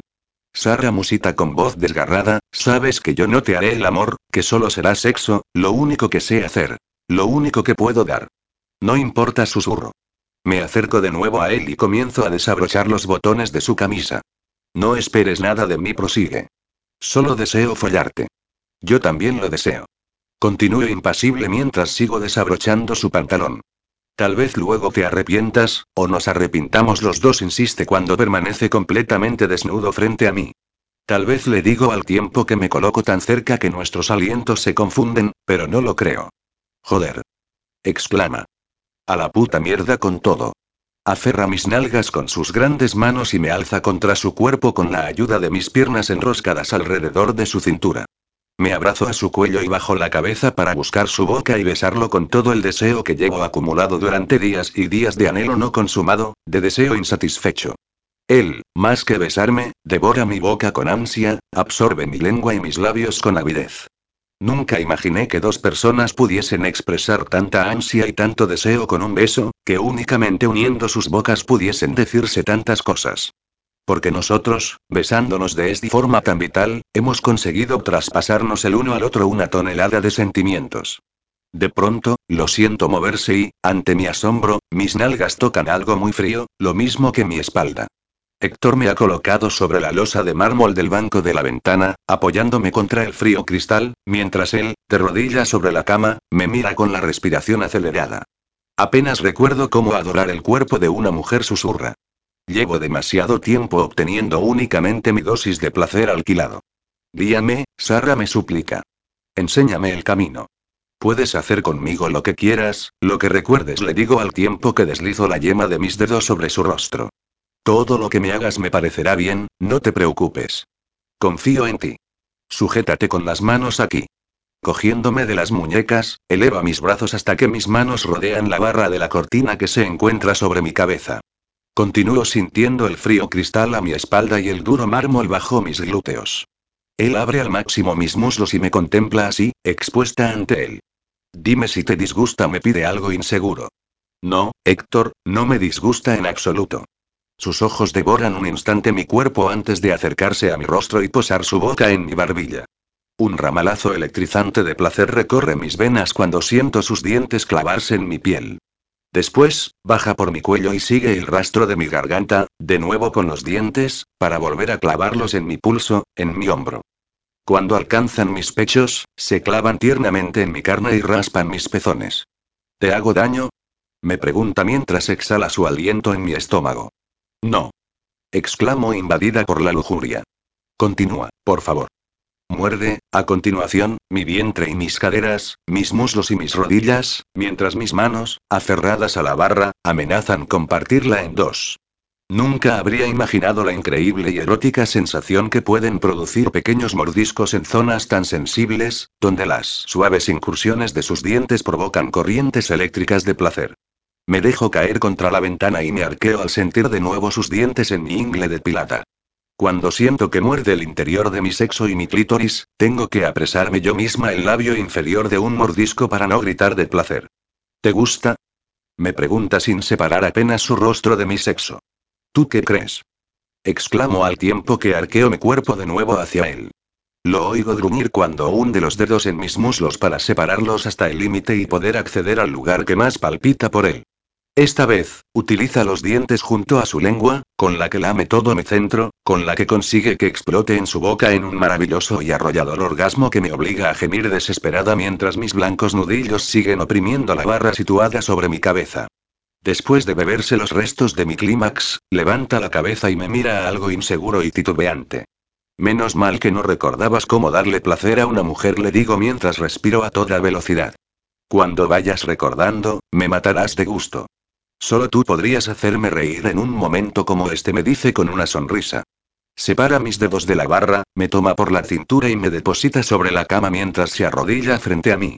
Lo haces muy poco, así que también es excitante verte reír, le digo sonriendo a mi vez. Pero mi sonrisa desaparece cuando se sitúa sobre mí, se coloca un preservativo que extrae de su pantalón y su miembro comienza a deslizarse por los pliegues de mi sexo. Voy a follarte, Sara susurra, lo que he deseado hacerte desde que te vi entrar en mi despacho por primera vez, carraspeando y tropezando contigo misma, tan vulnerable, tan sexy. Te imaginé en aquel preciso instante sobre mi mesa, desnuda, abriéndote para mí. Sujeta mis piernas por las corvas, empuja fuerte con las caderas y me penetra de un golpe hasta el fondo de mi ser.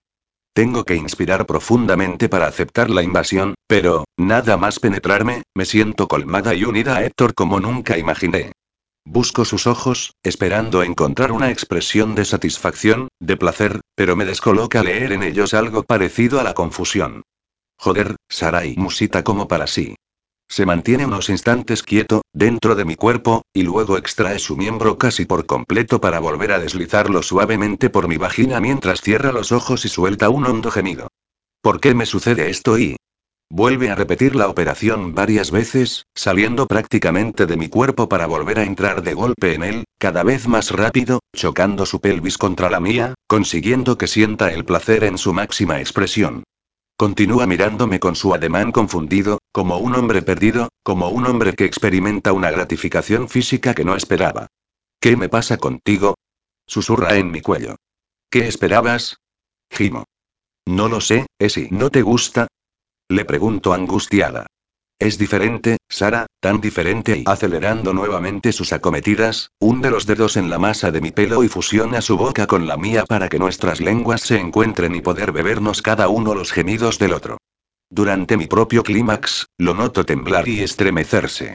Lo estrecho, abarcando su espalda con los brazos para hacerlo sentir sin necesidad de palabras que comprendo los nuevos sentimientos que lo embargan. Tras la explosión de placer, cae sobre mí y se hace a un lado mientras dejamos que los latidos de nuestros corazones vuelvan a normalizarse. Capítulo 18. Llevo tantas noches sin dormir bien que, en cuanto me acurruco en la cama con Héctor a mi espalda, me siento caer por un oscuro agujero de sueño. Aún así, a pesar de que ya noto los músculos laxos, soy consciente del movimiento del colchón. Sin lugar a dudas, él se está levantando de la cama y se está vistiendo. ¿A dónde vas? Pregunto con voz pastosa. Tengo que irme, Sara murmura. Duérmete. ¿Que me duerma? ¿Ahora? Lo lleva claro. Estás de broma, ¿verdad? Me incorporo en la cama y lo encaro antes de que salga por la puerta. No es lo que tú crees, suspira. Pero no puedo decirte nada más. Vamos, confía en mí y duérmete. Sí, claro, le digo con ironía. Ahora mismo me echo a dormir como si no hubiese pasado nada entre nosotros y después no te hubieses largado a hurtadillas. Está bien, acaba cediendo tras mirarme unos segundos en silencio. Si te vas a quedar más tranquila, puedes venir conmigo. ¿Contigo? exclamo al tiempo que me levanto de la cama, aún desnuda. ¿Para ir a dónde? Al lugar a donde voy todas las noches, responde. Voy a cambiarme y bajo a por el coche.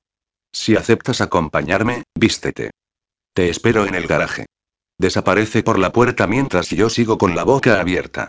¿Acaba de decirme que me va a llevar al lugar donde pasa las noches o es que todavía estoy dormida y no discurro? ¿Quieres dejar de pensar y moverte? Con rapidez, aunque con la mente aún a medio despejar, me acerco al armario y saco lo primero que pillo, un vestido azul de punto sin mangas, me calzo unas bailarinas y me cepillo el pelo mientras intento no mirarme en el espejo para no ver la cara que pueda tener en este momento. A continuación, bajo al sótano y coincido con Héctor en la puerta que da acceso al garaje. Nos montamos en el coche y sale disparado hacia la calle con un escandaloso rugido del motor.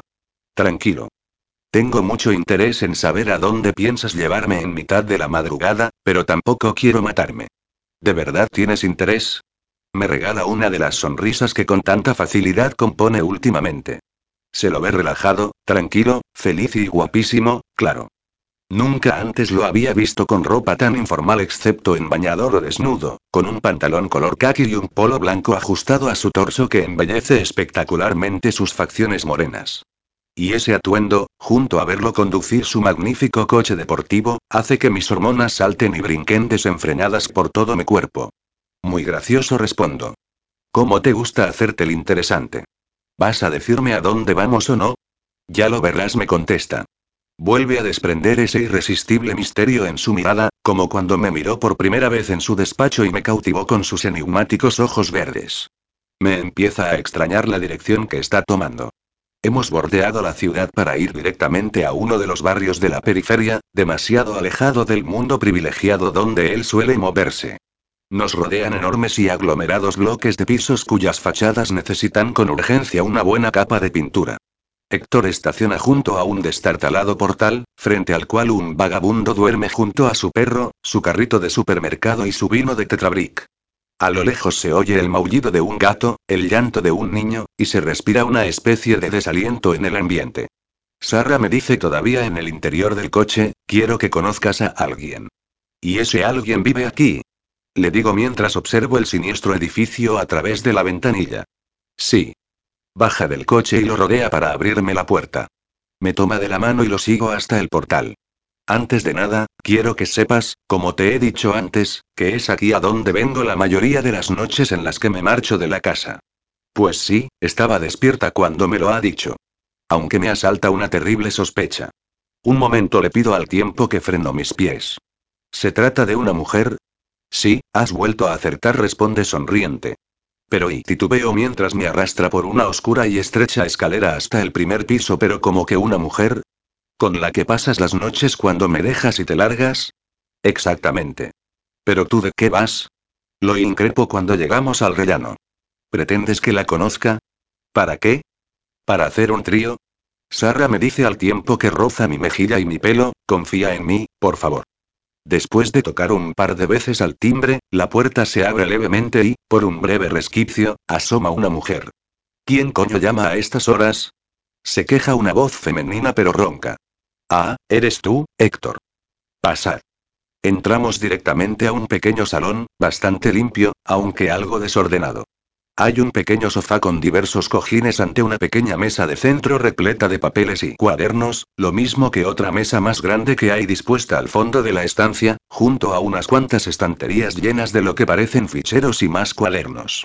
Perdonad el desorden, pero, afortunadamente, sigo teniendo clientes y no me dejan mucho tiempo para las labores domésticas.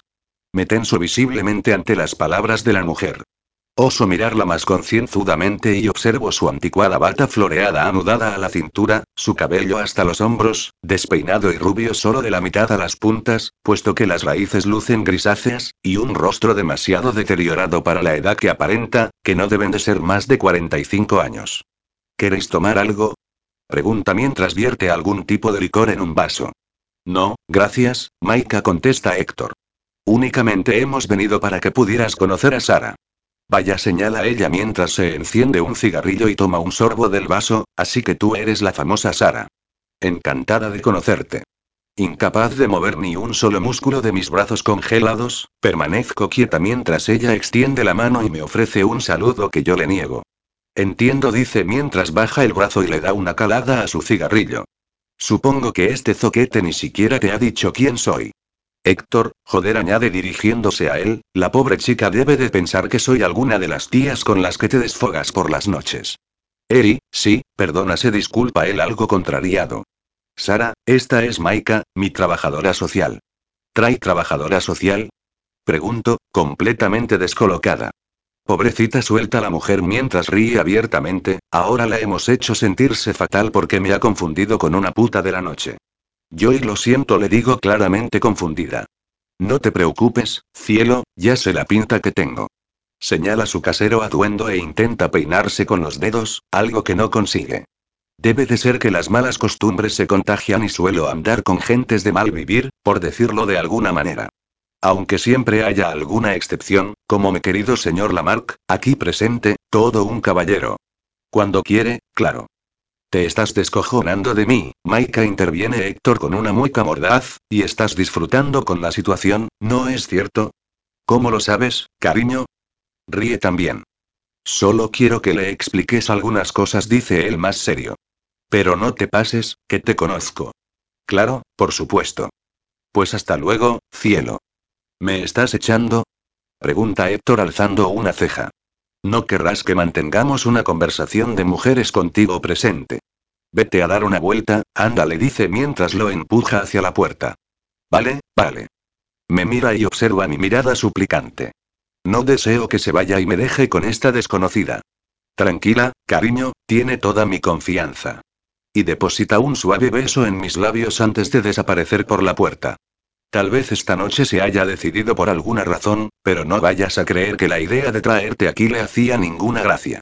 La mujer comienza a hablar mientras hace el gesto de invitarme a tomar asiento frente a ella en una de las sillas del comedor. Llevo ya muchas semanas insistiéndole para que lo haga. Me apetecía mucho conocerte. A ver, le digo un poco más receptiva, centrémonos. ¿Quién es usted y de qué conoce a Héctor? Lo conocí nada más salir de la cárcel y llegar a España. Se enciende un segundo cigarrillo.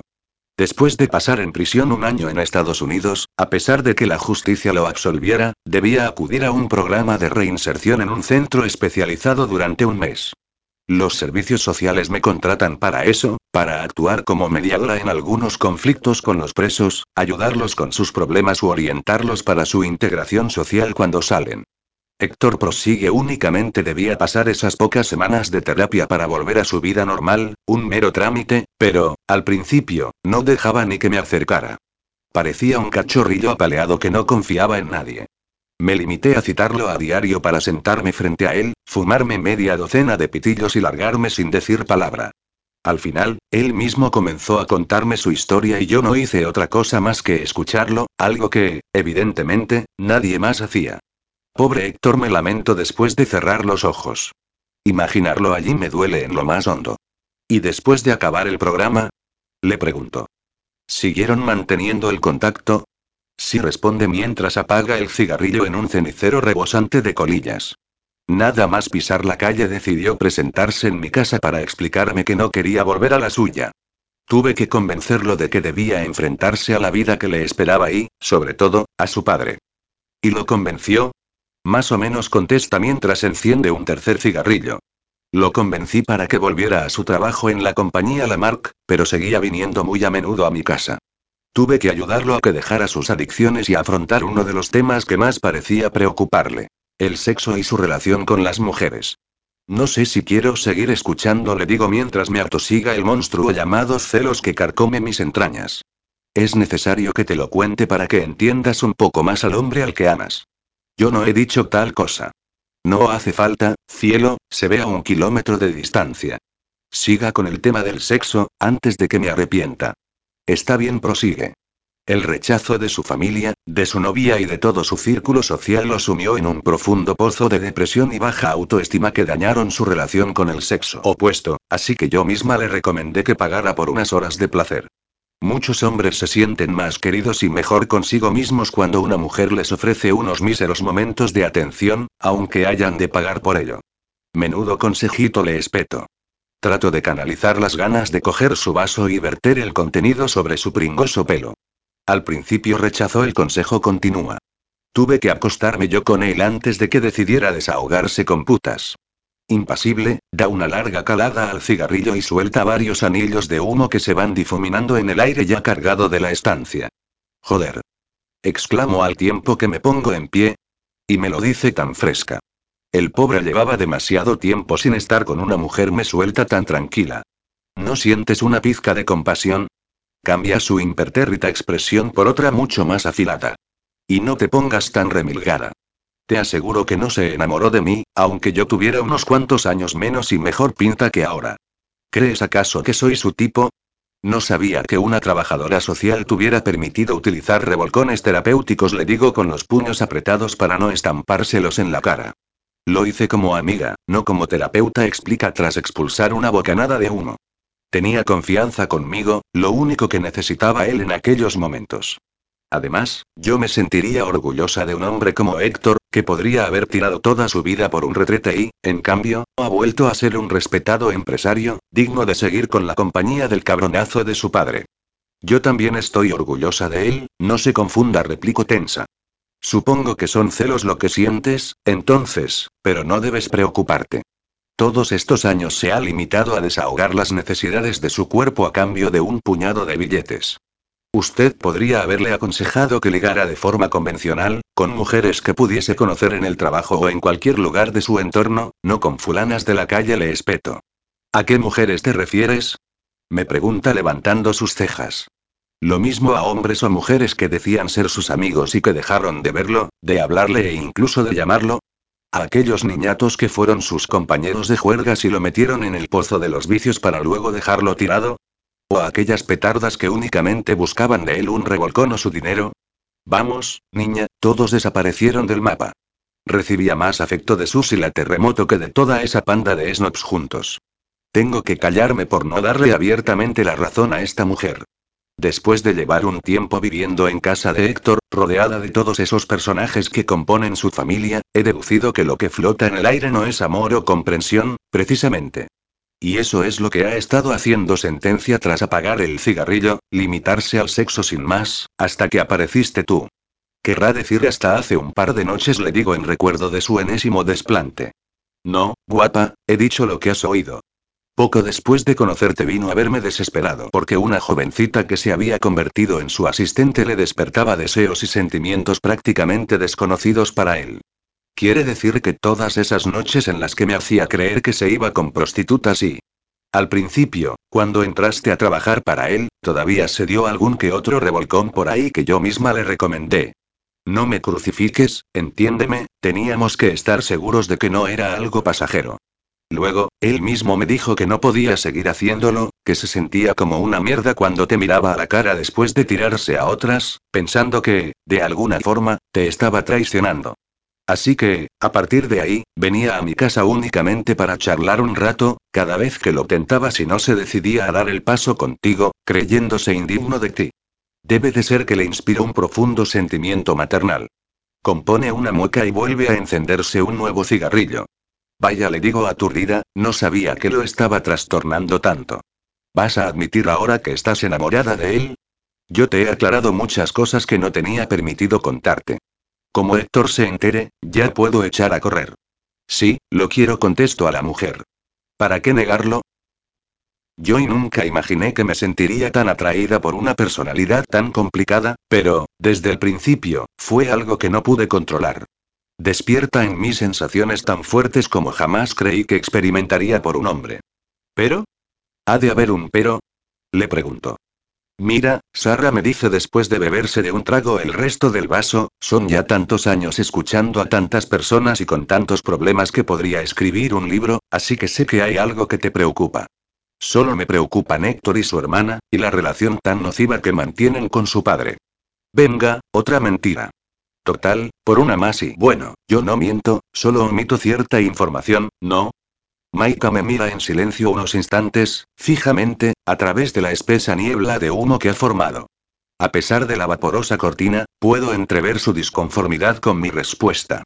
Se te ve buena gente, Sara, pero no olvides que Héctor también lo es, me dice de pronto con semblante serio, aunque parezca el típico tipo duro o el millonario sin sentimientos. Tardé un poco en comprobarlo, comento al recordar los primeros días en la oficina. Pero ya me he dado cuenta. Tal vez me he pasado de la raya contándote algunas cosas, prosigue la mujer, pero no te preocupes, lo tengo controlado. Y creo que todo se arreglará entre vosotros. Ya era hora de que mi niño tuviese en su vida a alguien que de verdad lo merece. Tú lo quieres y él te quiere, y se dice por ahí que el amor mueve montañas. Él me desea, nada más. Si tú lo dices y Maika. Oímos tras la puerta la voz de Héctor. Abre. Ya es suficiente. La mujer le abre y él parece quedarse muy quieto en el vano. Hasta diría que su semblante es de preocupación. Tranquilo, cariño, lo apacigua Maika. Sara y yo hemos tenido una conversación muy interesante, pero no te preocupes, que la chica no se ha escandalizado ni nada. Muy graciosa refunfuña Héctor. No vas a dejar de reírte de mí durante toda la puta noche. Más vale reírse, Héctor. Aguantar a tu familia debe de ser un auténtico coñazo, así que tómatelo con humor si no quieres ser tú otro coñazo. Un placer, Maika. Le doy la mano. Encantada de hablar contigo, aunque no lo haya demostrado. Igualmente, Sara. Para cualquier cosa, aquí tienes una amiga. Y tú, Héctor se dirige a él, no te preocupes si a partir de ahora vienes menos a verme. Para mí sería todo un orgullo saber que ya no me necesitas. Pues claro que vendré a verte, tonta. Abraza a la mujer y le da un beso en la mejilla. Porque nunca voy a olvidarte, ni a ti ni lo que hiciste por mí. Qué zalamero eres cuando quieres, mi querido señor Lamarck. Tras las despedidas, salimos de la vivienda, bajamos la escalera hasta la calle y nos metemos en el coche sin decirle una palabra. ¿Estás enfadada? Inquiere él una vez nos acomodamos en el interior del vehículo. ¿Te ha parecido fuera de lugar que te presentara a Maika? ¿Te ha dicho algo que te haya molestado? No se trata de esa mujer, Héctor, o de lo que me haya dicho, sino de lo que tú no me has contado. ¿Acaso tú me lo has contado todo de ti? Con esa pregunta como respuesta, me obliga a cambiar de derrotero. Te acostabas con ella, le digo tras un suspiro. Fue solo recién salido de la cárcel, me confiesa, y nunca me he arrepentido de seguir sus consejos, Sara, puesto que fue ella y solo ella la que me salvó de acabar en una fría mesa de forense con una etiqueta colgando de mi pie. Me obligó a dejar mis adicciones, me abrazó durante mis episodios de abstinencia y, más tarde, me empujó a volver a hacer lo que mejor se me daba, que era dirigir un monopolio que da trabajo a miles de personas. Me ayudó a que pensase en crear en vez de en destruir. Lo siento, me lamento. Parezco una loca celosa. Fuiste tú la que me pidió conocerme más y comprenderme, y ya te dije que esto es lo que soy. Me gusta lo que eres, le digo rozando su áspera mejilla. Pues tienes unos gustos un tanto extraños, me responde con una divertida mueca. Usted también me gusta mucho, señorita Sara García. Me clava su penetrante mirada verde, pero decido aclarar algunas cosas antes de que me disuelva el cerebro. ¿Y qué tienes que decirme sobre tus desplantes? Le exijo. Me hacías creer que te ibas para acostarte con otras mujeres, mientras yo me quedaba hecha una mierda y pensando de ti que eras un cabrón. Era muy pronto para darte explicaciones, contesta mientras arranca el coche y se incorpora a la carretera. Me hacías sufrir tanto y me quejo. ¿Por qué? Porque todavía no eras tan importante en mi vida. Capítulo 19 Carlota. Comienzo a recoger mis cosas de la mesa del despacho que me han asignado en el museo. Ya son las ocho y media y, aunque sigo apasionada con este trabajo, la espalda empieza a pasarme factura por la falta de costumbre. No pasaba tantas horas sentada desde mis tiempos de facultad. Tras despedirme del vigilante, salgo al exterior, donde todavía quedan turistas haciéndose fotos delante de la gran balaustrada del mirador, desde donde se divisa la Plaza de España, parejas paseando por los alrededores del palacio o grupos de adolescentes que se relajan en los jardines con sus risas y sus ansias de vivir. El sol de la tarde ha descendido, por lo que me coloco mis grandes gafas de sol de Guess, con las que parezco un poco viva. Bueno, supongo que algo tendrá que ver también mi modelito exclusivo de la firma Eli Saab, el pasador de Uzi que sujeta mi melena brillante o mis alucinantes manolos. Cosas que podía permitirme con mi asignación familiar pero que quedarán relegadas a un segundo plano en cuanto pueda valerme por mí misma. Mi lista de prioridades está empezando a cambiar. Mientras saco de mi bolso las llaves del coche, noto mi móvil vibrar. Tengo un montón de mensajes del grupo que formé con mis amigas de juergas, al que llamamos We Are Sexy and We Know It. Dejo escapar un suspiro cuando leo por encima los 300 mensajes acumulados. Proponen asistir hoy a una fiesta que organiza Borja Merino, un playboy millonario, en su casa, donde seguro habrá mucho para beber, mogollón para colocarse y un montón de tíos para tirarse. Joder, qué pereza me da leer esto ahora y contesto de forma rápida mientras me acomodo en el asiento de mi BMW rojo. 20, 54. Yo. Hoy no puedo, tías.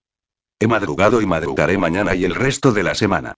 20, 55. Julita. Qué sosa, chiqui. Si madrugas, empalma la noche con el día. Con todo lo que vas a tomar, aguantarás. Ya lo has hecho otras veces. 20, 55. Yo. Ahora tengo una responsabilidad. 20, 56. Gini. ¿Y eso qué es? Ja ja ja ja. 20, 56. Yo. Cuando pueda salir os aviso. Pero no contéis conmigo de momento. 20, 56. Lines. No puedes dejarnos colgadas. 20, 57. Julita.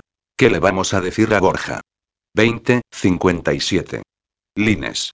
Seguro que espera echarte un polvo en la piscina como la última vez. Decido cerrar el móvil y guardarlo en el bolso. Son mis amigas y no deseo quedar como una cabrona enviándolas a la mierda, así que será mejor ignorarlas. Todas ellas, al igual que yo hasta ahora, no tienen ni idea de lo que significa ser útil, hacer algo que te llene de verdad, tener responsabilidades o sueños y ambiciones. Nos hemos conformado con tener dinero y pasarlo bien. Pero yo ya no quiero conformarme con una vida resuelta y fácil pero vacía y solitaria. Porque, a la hora de la verdad, con tantos amigos de fiesta y borracheras, resulta que, a la mínima, te encuentras más solo que la una, como le pasó a mi hermano en su momento. En fin, no voy a pensar más en ello de momento. Introduzco la llave en el contacto, la hago girar y nada. No ocurre absolutamente nada. Mierda, me quejo. De todos los coches que hay en el garaje he tenido que ir a coger el que estaba a punto de dejarme tirada. Joder. No tengo ni idea de mecánica, por lo que no me va a quedar más remedio que llamar a la compañía para que me envíen una grúa y un coche. Abro la guantera para buscar los papeles y, pero no hay nada parecido en su interior. Solo hay maquillaje, una pequeña botella de vodka y una caja de condones. Genial. Este es el coche que solía coger para irme de fiesta y nunca me preocupé de la documentación. Pulso en mi teléfono el número de Héctor, pero no me lo coge. Llamo a Sara, pero también parece haberse esfumado. A mi padre no lo llamo ni de coña. Así que, sin más remedio, pulso el número de Daniel, que sí contesta. A veces lo odio por ser tan perfecto. En tan solo diez minutos aparece una grúa y Daniel con su coche. No deberías haberte molestado, le digo mientras firmo el recibo que me ofrece el conductor de la grúa. El seguro me habría enviado un taxi. No importa. Me abre la puerta de su coche y accedo al interior. Me has pillado cerca, así que sabía que tardaría un momento en venir a buscarte. Puto coche y gruño al tiempo que nos incorporamos al tráfico, dejarme tirada y tiene pinta de ser la batería, me explica. La batería. Exclamo. Si el coche tiene solo un año. Debiste de dejarte encendidas las luces y la música durante demasiadas horas en alguna ocasión. ¿Qué estás intentando decirme? Me embaro. Que cuando me voy de fiesta no sé ni lo que hago, o que soy una inútil que no tiene ni idea de cómo funciona la batería de un coche. Yo no intentaba decirte nada, responde tan tranquilo que me desespera. Todo te lo has dicho tú solita. Oh, vamos, replico. Seguro que cuando te he llamado debes de haber pensado. Ya está, la inútil está, tocando los huevos porque no es capaz ni de llevar encima la documentación de su coche. No he pensado nada de eso, Carlota, por favor, deja de decir chorradas. Ah, pero el inigualable Daniel Solén también dice chorradas. Déjalo, por favor, suspira. No tengo ningunas ganas de discutir. No te preocupes, refunfuño mientras dirijo la vista hacia la ventanilla, conmigo no tendrás que discutir ni nada de nada. Tú conduce y haz tu trabajo, que es hacer lo que los Lamarck te ordenan. Ni me contesta lo último que le digo ni vuelve a abrir la boca en todo el trayecto hasta que llegamos a la casa. Tal vez me haya puesto un poco borde, pero me enerva que me siga tratando como a una extraña después de llevar con mi familia tantos años. Me ilusioné mucho el primer día de trabajo en el museo, cuando me acompañó y tomamos un café. Pensé que aquel día había sucedido el acercamiento que yo esperaba, pero no fue más que un espejismo. Cuando le pedí salir juntos para cenar, acabó aduciendo que tenía otros planes y que no podíamos quedar. Debe de creer que soy tonta y que no capto las excusas a la primera. Cuando llegamos a casa, estaciona su coche en uno de los jardines laterales y, antes de dejar que haga el numerito de abrirme la puerta, salgo del vehículo sin darle ni las gracias, algo que parece no importarle un pimiento porque empieza a caminar hacia la entrada trasera sin hacer el más mínimo comentario. Y es en ese momento cuando noto que la furia me invade. Siento ganas de zarandearlo, de abofetearlo por pasar de mí de esta manera. Que al menos se enfade conmigo. Dime una cosa, Daniel. Al oírme, se detiene. Todos estos años debes de haberte divertido mucho a mi costa, ignorándome mientras veías cómo me arrastraba ante ti para que me hicieses caso. Veo que aún no has terminado hoy de decir tonterías. Ese es el problema, que sigues pensando que soy idiota y solo digo tonterías. Qué patética debo de haberte resultado. Basta, Carlota. Si no es así, contéstame a una pregunta. ¿Qué motivo tenías para despreciarme? ¿No era tu tipo? ¿Te gustan más del tipo Sara? De pronto, en dos zancadas, se acerca a menos de un palmo de distancia de mí. Sus ojos oscuros brillan de furia contenida. Hasta sus puños permanecen cerrados para poder controlarse. Tal vez te parezca suficiente motivo que, cuando nos conocimos, yo trabajara para tu padre y tuviese 32 años mientras que tú solo tenías 18 y acabarás de salir del instituto. Oh, vaya, te parecí una cría estúpida. No, nunca me has parecido estúpida, Carlota. Pero acababas de perder a tu madre y estabas bastante perdida. ¿Y después? Le exijo. Pasó el tiempo y seguiste ignorándome. Como ya te he dicho, trabajaba para tu padre, me convertí en su asistente, alguien de su confianza, y tú eras su hija. Fue por cobardía, entonces le suelto de forma cruel. Siempre te ha dado miedo mi padre. No espeta aún más furioso al tiempo que se acerca más a mí y me hace respirar su propio aliento. No era a tu padre a quien tenía miedo, sino a mi propio fracaso.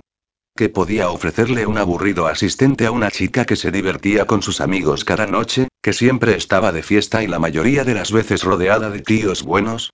Yo solo era para ti un juego, Carlota, una especie de reto, nada más. Nos habríamos enrollado y después ¿y qué? Me pasaba la vida de fiesta porque estar en esta casa era un infierno. Grito. Sobre todo cuando estabas tú. Y todavía lo es. También puede ser porque eres joven y mereces divertirte. Tienes 26 años, yo 40, y un ritmo de vida bastante más tranquilo. Excusas. Grito de nuevo, desesperada. Deja de querer quedar bien y atrévete a decir lo que piensas. Di que pasabas de mí porque no me querías, igual que todos. No sé cómo he dado lugar a esto, a dejar que las lágrimas campen a sus anchas por mi rostro. Mi padre nunca me ha querido sollozo, solo le importaba la compañía. Héctor iba a su rollo, y para mi madre nunca debí de ser importante si decidió quitarse la vida. Ni siquiera pensó en mí cuando se tomó aquellas putas pastillas. Tampoco me quería. Daniel salva la distancia que nos separa y me estrecha entre sus brazos cuando observa mi llanto desgarrado. Carlota, por Dios, no digas eso y por supuesto que tu madre te quería. No es verdad, gimo entre lágrimas. No valgo nada, nunca he valido nada. Si desapareciera ahora mismo, nadie me echaría en falta. Yo te echaría en falta. Cesa un momento su abrazo para colocar sus manos en mis hombros y mirarme. Te eché de menos cuando te fuiste a estudiar a Londres, y te echo de menos cada vez que desapareces durante semanas con todos esos amigos, de los que siento unos terribles celos. Ellos son como tú, mientras que yo y eso es mentira.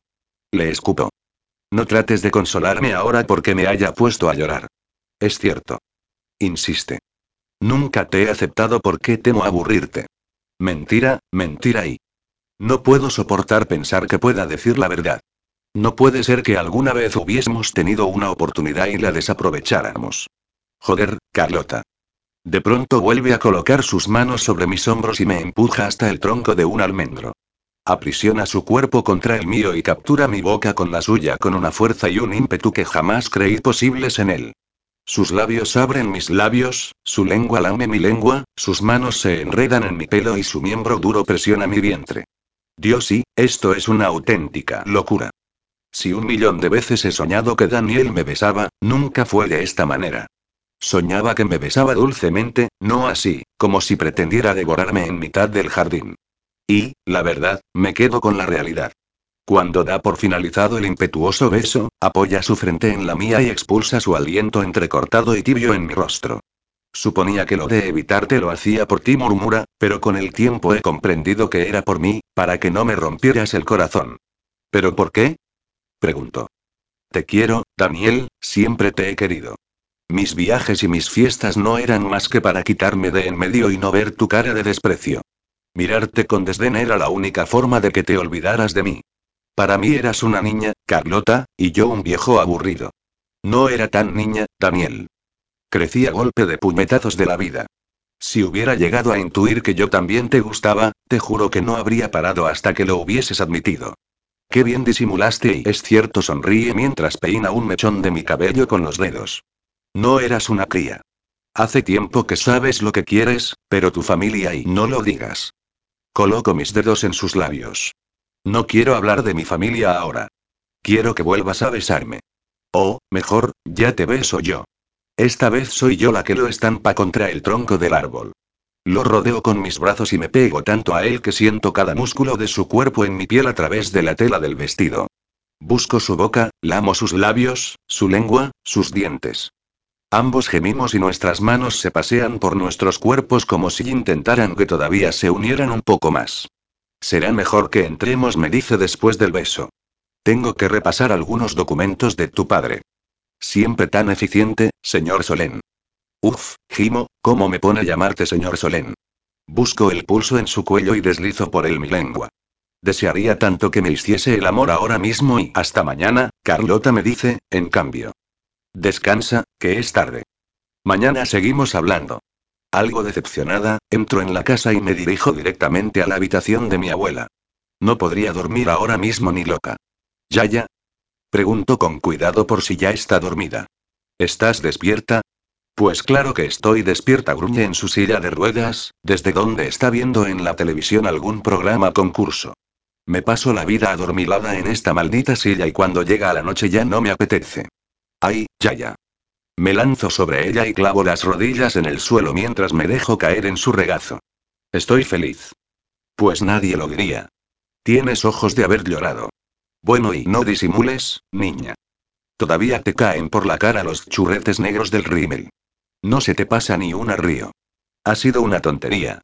Me he puesto un poco ñoña hace un momento. ¿Tiene algo que ver que te acabes de dar el lote con ese asistente en el jardín? Joder, ya ya me quejo. Me estabas espiando. He oído voces, se defiende. Mi vida es demasiado aburrida como para no acercarme a la ventana a ver qué estaba pasando. Por cierto, voy a dejar de llamar Sosu a tu Daniel. Menuda forma de besarte. He temido que te absorbiera en cualquier momento. No te has perdido detalle. Exclamo con una carcajada. Eres la monda, Yaya. Pues sí, como ya has podido comprobar por ti misma, toda la sosería se le acaba cuando se trata de demostrar que también me quiere. Oh, Dios, Yaya suspiro mientras la abrazo. Daniel me quiere, me ha querido todo este tiempo. Lo imaginaba. Pero siempre he pensado que era un pusilánime que no te merecía. Por eso un día hablé con él. Yaya. ¿Pero qué me estás contando? ¿Hablaste con él? ¿Cuándo? ¿Y por qué no me dijiste nada? No quería parecer una vieja entrometida. Las dos reímos ante tamaña verdad. Lo cogí un día en su despacho y le dije unas cuantas cosas claritas. Le dije que era un cobarde por huir, no solo de ti, sino de sí mismo. Ay, Dios, y me contestó que tal vez llevaba razón. Y se quedó tan ancho. Deberías habérmelo dicho, suspiro. Decidí dejar que las cosas siguieran su curso. No me parecía justo que se acabara acercando a ti porque yo lo hubiese alentado a hacerlo. ¿Crees que mi madre me quería, Yaya? Le suelto de pronto. Ni yo misma sé a qué viene ahora. Mi niña, pues claro que te quería. ¿Cómo puedes preguntarme eso? Prefirió morir antes que seguir conmigo y era mi hija y me duele decirlo, pero no era la primera vez que lo hacía. Ya había intentado quitarse la vida en otras dos ocasiones. La primera, cuando todavía era una adolescente. Tu madre vivía en un mundo oscuro, y, aunque consiguiera encontrar un poco de luz de vez en cuando, algo sórdido tiraba de ella y la enviaba de nuevo al pozo de la oscuridad. Cuando ocurrió lo de tu hermano, tuvo una gran discusión con tu padre, y todo junto fue demasiado para ella. Esa vez, el brazo de la oscuridad fue más fuerte que nunca. Pobre mamá murmuró. Pero os quería mucho, a los dos. Nunca lo dudes, niña. Gracias, Yaya. Apoyo la cabeza en su regazo y me sujeto a la tela de su vestido. Si no hubiese sido por ti, ahora tienes a alguien más, me dice con picardía. Lo que no entiendo es qué haces aquí con una vieja inválida, pudiendo estar pasando un buen rato con ese hombre que tanto te gusta. ¿Me estás diciendo que me meta en su cama aquí mismo, en la casa? Le pregunto alucinada. ¿Qué esperas? replica ella con ironía. ¿Mi bendición? Vamos, niña, que no estamos en el siglo XIX. Y si lo dices por el resto de las personas que habitan esta casa, que les den a todos ellos. No se merecen ni un ápice de nuestro pensamiento. Vuelvo a soltar una carcajada mientras me pongo en pie y le doy un fuerte beso en la mejilla. Eres la mejor abuela del mundo. Puede parecer una tontería, pero estoy muy nerviosa mientras sigo parada delante de la puerta del dormitorio de Daniel. Por un lado, no me atrevo a enfrentarme a él de nuevo, por si todo lo que me ha dicho ha sido para conformarme al verme triste. Pero también creo que, si aguardo a que él dé el primer paso, es capaz de esperar a que seamos unos ancianos para poder estar juntos. Hago girar el pomo y compruebo que la puerta está abierta. Abro muy poco a poco y me asomo por el resquicio. Diviso la estancia en penumbra, únicamente con la luz que emite la lámpara del escritorio, donde también está iluminada la pantalla del ordenador. Entro y cierro con cuidado detrás de mí. No veo a Daniel por ninguna parte y paso los primeros segundos contemplando una habitación en la que nunca había entrado. ¿Carlota? Daniel surge del baño. Su cabello aparece totalmente mojado y únicamente una toalla anudada a la cintura cubre su cuerpo desnudo, brillante por la humedad y el vapor del agua. Hola, Daniel. ¿Qué haces aquí? He venido a hacer el amor contigo, le respondo sin dudar. Pero, antes, quiero hacerte un par de preguntas. ¿Todo lo que me has dicho antes, es cierto? Totalmente. ¿Deseas tener una relación conmigo? Con todo lo que eso conlleva. Quiero decir, me conoces desde hace ocho años, lo mismo que a mi familia y no me da tiempo a acabar. Camina los dos pasos que lo separan de mí y coloca dos de sus dedos sobre mis labios. Yo también quiero hacer el amor contigo, Carlota. Y, sí, también quiero salir contigo, con todo lo que eso conlleva, sonríe. Te quiero, siempre te he querido, aunque a veces me lo hicieras pasar tan mal, cuando salías con otros hombres y yo solo quería salir contigo, lo interrumpo. Eres el único al que he querido, y si no salía contigo era por culpa tuya. Cuando va a besarme, paro el movimiento durante unos instantes. Perdona, le digo entre risas, pero déjame que te mire. ¿Sabes que jamás te he visto sin traje y corbata? Ya sabes, sonríe también, soy el eficiente señor Solén. Pues espero tu eficiencia dentro de un momento. Paro las risas cuando tiro de la toalla y observo su cuerpo desnudo. Madre mía, me dan ganas de morder cada centímetro de su piel expuesta. Ahora mismo se la demuestro, señorita Carlota. Solo hay un problema. Nunca los he necesitado aquí y no tengo preservativos. ¿Tendrás bastante con estos? Sonriente, le muestro un puñado de envoltorios plateados que rebosan de entre mis dedos. Comprobémoslo. Se abalanza sobre mi boca para besarme con pasión mientras yo misma me deshago de mi ropa. Mi vestido sale disparado, lo mismo que mis zapatos y mis bragas, y, desnuda como él, me abrazo a su cuerpo con desesperación, intentando digerir que es algo que he deseado durante años, desde que era casi una adolescente. Su boca abandona mis labios para besar mi cuello, mis hombros y mis pechos. Cierro los ojos y profiero un fuerte gemido cuando apresa mis pezones entre los dientes. No seas tan escandalosa, me dice entre risas. Me coge en brazos por la cintura y me deposita sobre su cama. He soñado con esto demasiadas veces, le explico entre jadeos mientras desliza sus dedos por mi vientre y mis muslos. No pretendas que ahora me reprima. No se me ocurriría, me dice con diversión. Lo digo por si te importa que te oiga alguien, o que se entere tu padre. ¿Y a ti? Le pregunto. ¿Te importa a ti? Si tu padre decide echarme, se encoge de hombros, lo aceptaré.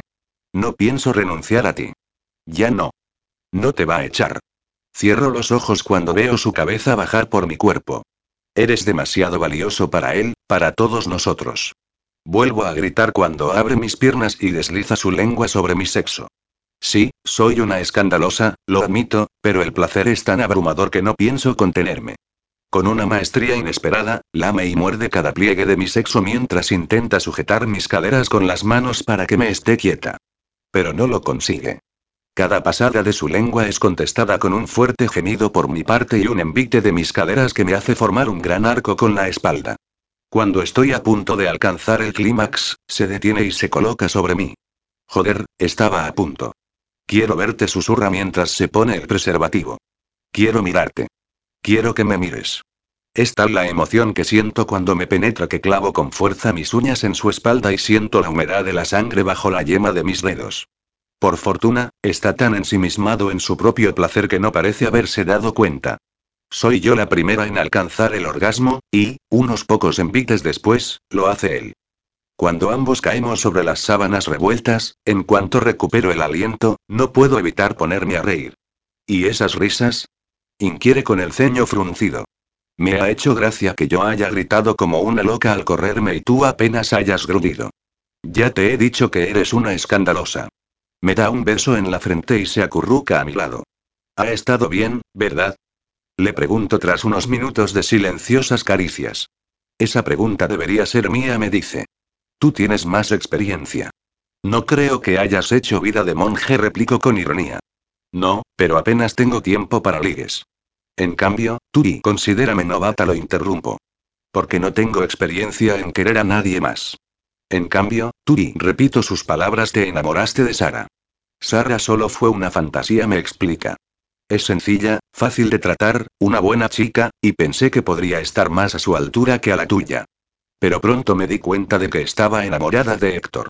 Sí, yo me di cuenta el día que la conocí. Mientras hablamos, Daniel pasea sus dedos por mi espalda, mis glúteos, mis piernas y... Pero la pobre me da un poco de pena. Con mi hermano lo tiene muy difícil. Nunca subestimes a una mujer enamorada, bromea. Mírate a ti. Has conseguido que deje de portarme como un idiota. Pero tú no eres mi hermano, suspiro. Héctor ha pasado por mucho para confiar en nadie. Dales un poco de margen. Poco a poco, se ha ido colocando sobre mí y comienza a besar partes de mi cuerpo que lo han añorado demasiado tiempo. Perdona, gruño, ¿sabes algo que yo no sepa? Sí susurra. Que solo necesito cinco minutos para volver al ataque. Ah, ¿sí? Levanto una ceja. A ver si es verdad. Por supuesto, consigue que me olvide de la pregunta que no ha respondido. Capítulo 20. Anoche caí rendida en la cama de puro cansancio. Aunque bien podría haber sido una de esas interminables jornadas de insomnio en las que me paso las horas peleando con la almohada y acaba ganando ella. Si no fue así fue porque llegué a una resolución, clara y meridiana. Nunca en mi vida he sabido algo con tanta seguridad, y es por eso por lo que mi mente debió de relajarse, porque sabía que todo esto iba a acabar. Pero primero he de pasar la mañana trabajando con Héctor. No tengo muy claro cuál será nuestro comportamiento después de las confidencias de anoche. De momento, me visto con un sencillo vestido claro que se ajusta con un cinturón y me aparto de la cara el pelo con un pasador que me regaló Carlota y que lo más probable es que valga una pasta, aunque yo no estoy muy al día en cuestiones de moda y diseñadores. Cuando me planto ante la puerta del despacho de Héctor, inspiro hondo. No tengo ni idea de con qué puedo encontrarme. Cuando nos despedimos hace solo unas horas, se limitó a darme un beso en la mejilla con un nos vemos más tarde, y eso fue todo.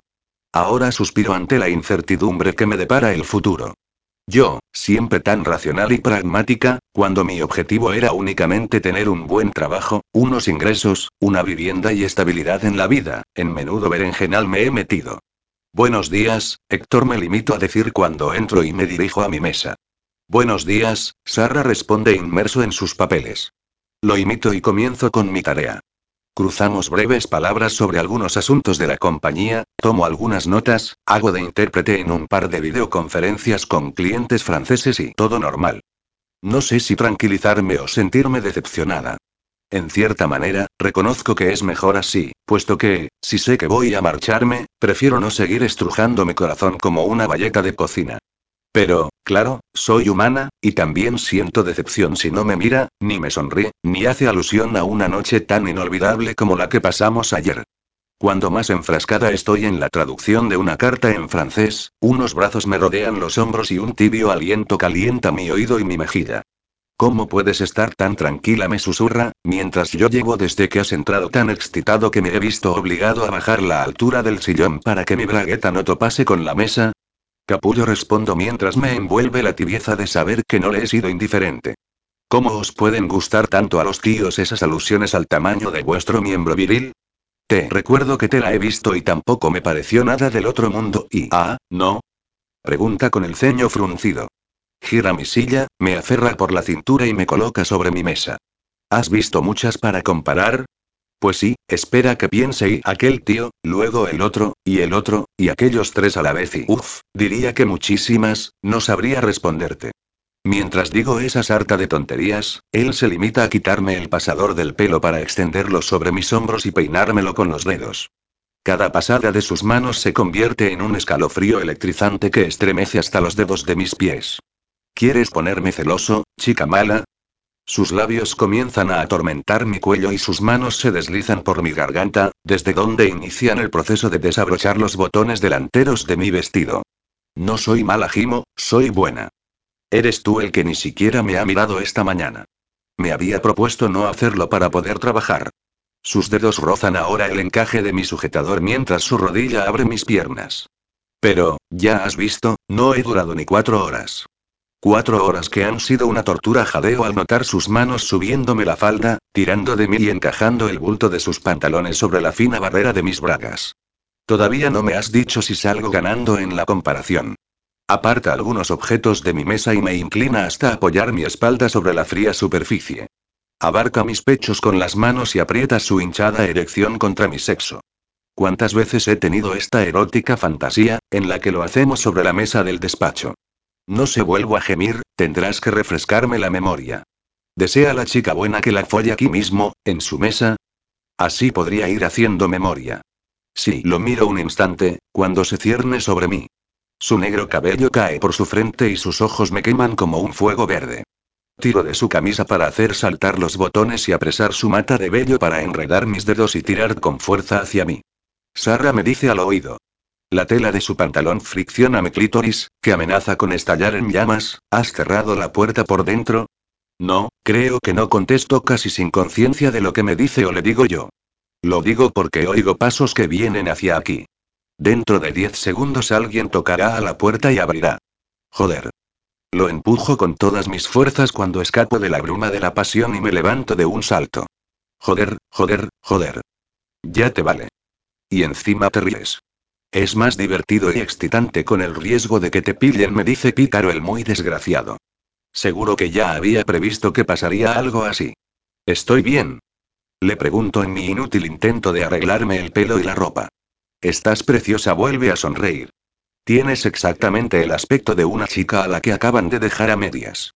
Serás capullo y peor lo tengo yo, que me has roto todos los botones de la camisa, comenta divertido al tiempo que muestra su pecho descubierto. Ay, Dios me lamento. La puerta se abre por fin y me dejo caer de golpe en mi silla, disimulando mientras ordeno los objetos que Héctor ha hecho a un lado al tumbarme sobre la mesa. Él, con toda tranquilidad, se abrocha la chaqueta para cubrir la abertura de su camisa. Buenos días, saluda Daniel. Va acompañado por varias personas a las que presenta como diversos ejecutivos de distintas sedes internacionales de la compañía Lamarck. Todos nos saludan con fuertes apretones de manos y no parecen sospechar nada, excepto Daniel, que no deja de mirarnos a ambos mientras mi jefe se ríe entre dientes. Me están entrando unas ganas de estrangularlo y...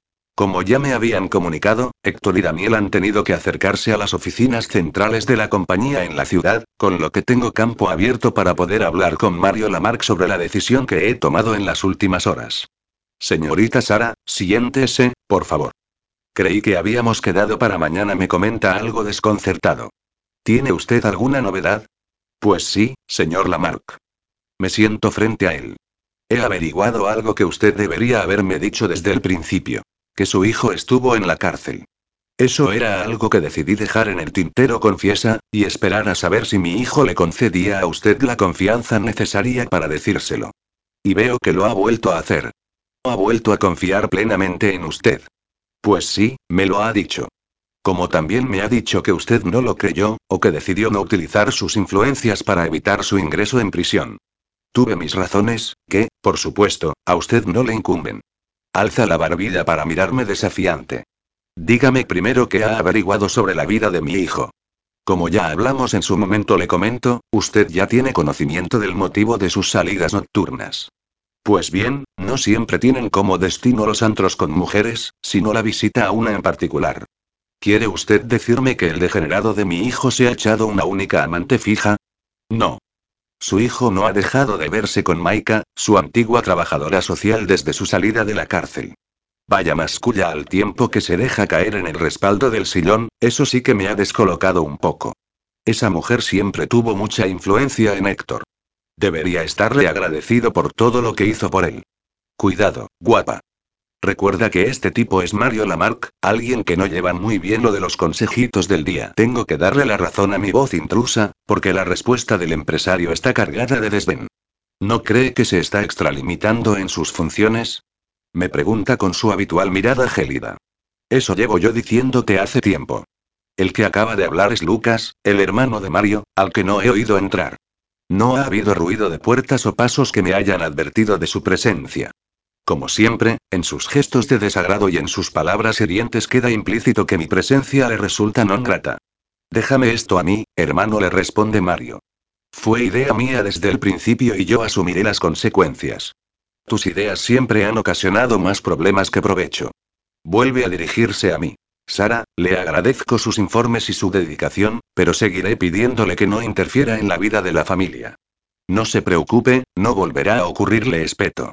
¿Por caso quería informarlo? Quiero renunciar. ¿Cómo ha dicho? Lo que ha oído, señor Lamarck. Deseo dejar su casa y este trabajo. No puede usted hacer eso. Exclama al tiempo que se levanta de su sillón y golpea la mesa con un seco puñetazo. Tenemos un contrato firmado. Lo revocaremos, del mismo modo que renunciaré a su dinero. En todo momento me muestro fría y segura de mí misma, porque la decisión está más que tomada. Ya no puedo seguir mintiéndole a Héctor por más tiempo. Cada instante con él, cada minuto de pasión compartida, cada pequeña conversación, cada mirada de deseo que me lanza me hacen sentir la persona más miserable y rastrera de este mundo. Se ha acabado. Me marcharé de esta casa y desapareceré de la vida de los Lamarck como si nunca hubiese estado aquí. No hará usted tal cosa, interrumpe de repente Lucas con voz ominosa. Si se va de aquí, lo primero que haremos será contarle toda la verdad a mi sobrino. ¿Me está amenazando, señor Lamarck? Replico. Le dije a mi hermano que era un error toda esta estúpida pantomima. Continúa el hombre con los ojos saliéndose de sus órbitas y despidiendo una lluvia de saliva a través de las comisuras de su boca. Le dije que lo que tenía que hacer era agarrar a su hijo de las pelotas y amenazarlo con dejarlo sin un puto céntimo si no continuaba por el camino adecuado. ¿Eso es lo único que sabe usted hacer, señor Lamarck? Me arriesgo a decirle. ¿Obligar a la gente? ¿Amenazarla? Como cuando decidieron ustedes dos dejar a Héctor abandonado y desprotegido en la cárcel para que no causara ningún escándalo.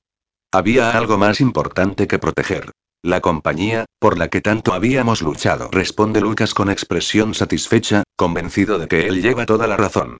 Ya veo, me atrevo a contestarle otra vez. Cada segundo que paso frente a este hombre y recuerdo que antepuso la compañía y su prestigio a Héctor me da más fuerza para decir lo que pienso. Total, ya no tengo nada que perder.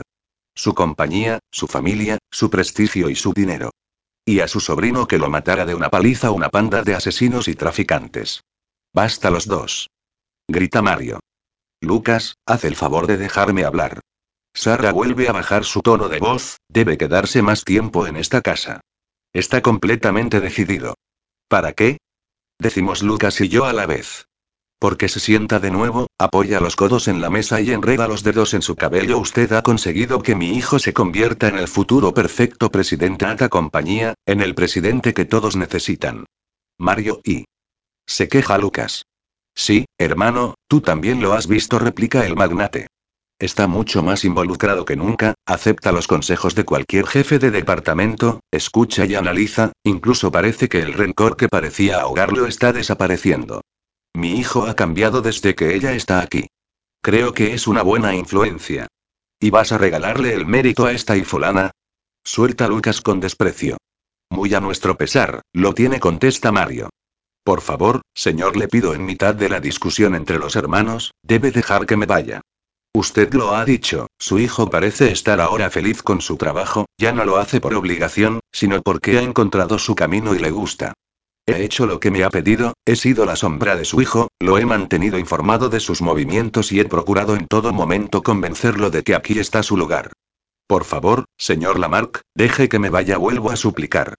Solo unas semanas más me responde el hombre mirándome fijamente. No quiero arriesgarme a que vuelva a desmotivarse. Siga a su lado y siga informándome por si hubiera algún cambio. No, señor Lamarck, insisto en mis trece, ya le he dicho que si no acaba su contrato me dice más frío que nunca, me veré obligado a seguir el consejo de mi hermano. Decirle toda la verdad a Héctor. Le contaré cómo me puse en contacto con Tania y su agencia de chicas, cómo la trajo Daniel a mi despacho y cómo aceptó todo lo que yo le propuse, incluyendo espiarlo, hacer que confiara en usted, ser amable y eficiente y... Ah. Se me olvidaba. También se lo contaré todo a Carlota y a mi suegra, Elvira, puesto que ambas están convencidas de haber encontrado a una amiga fiel y verdadera y basta. Exclamo, harta de oír lo que yo misma me he negado a pensar durante muchos días. Basta, por favor, y únicamente le estoy pidiendo un poco más de tiempo, insiste. En pocos segundos, mantengo una ardua pelea con mi conciencia. Si hubiese sido física, habríamos acabado las dos con un montón de moratones, la nariz rota y un puñado de pelo menos. Me quedaré con una condición argumento tras la encarnizada pelea. Usted dirá. No le digan la verdad a Héctor, ni a Carlota o a Elvira, bajo ningún concepto. El tiempo pasará y se olvidarán de mí. No podría soportar que me recordaran como una mentirosa y una farsante. Concedido sentencia como si se tratara del poderoso genio de la lámpara que me otorga un único deseo. Está bien, Claudico.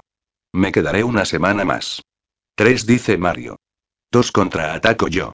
Perfecto, contesta él satisfecho. No sé cómo lo ha hecho, pero me acaba de obligar sutilmente a hacer lo que yo ya no deseaba hacer, que era seguir en esta casa, junto a Héctor y su familia. He sido consciente, por primera vez, de que esconder la verdad es una cruel forma de mentir. También he descubierto el lado efímero de la felicidad, porque es algo demasiado frágil, volátil y fugaz. Mientras me miro en el espejo, después de la ducha, mi ánimo roza la planta de mis pies. Deslizo la mano sobre el vaho y observo mi imagen. ¿Sería este el aspecto de la mentira si tuviese forma? ¿Cuándo me he convertido yo en esta persona? Tan importante es el dinero para mí. Quizá es el hecho de sentirme útil teniendo por fin un trabajo satisfactorio, Venga, anímate un poco. Solo son dos semanas, pasarán volando. ¿Desde cuando me animas tanto, vocecilla malévola? Está bien, te diré lo que pienso.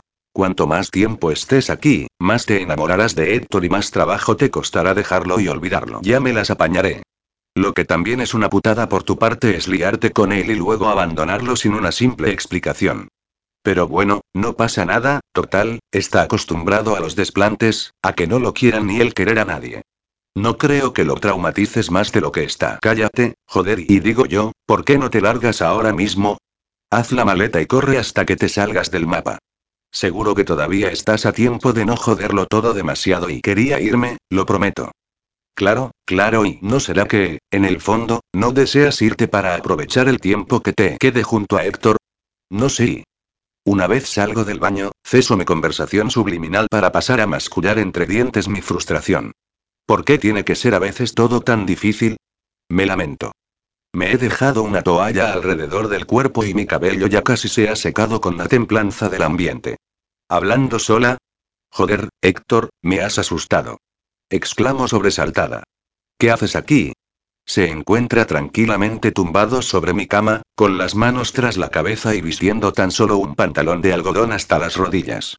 Su torso permanece desnudo, su cabello alborotado cae por su frente, su sonrisa irónica y sensual adorna sus labios y, vamos, lo que podría llamarse la tentación personificada. El corazón se me acelera, mi sexo se humedece y se me hace la boca agua, literalmente. Tenía que hablar contigo, me dice al tiempo que se levanta de la cama y se acerca a mí. ¿Y este es el atuendo más apropiado que has encontrado para hablar? Le digo señalando con los ojos toda su extensión de piel morena.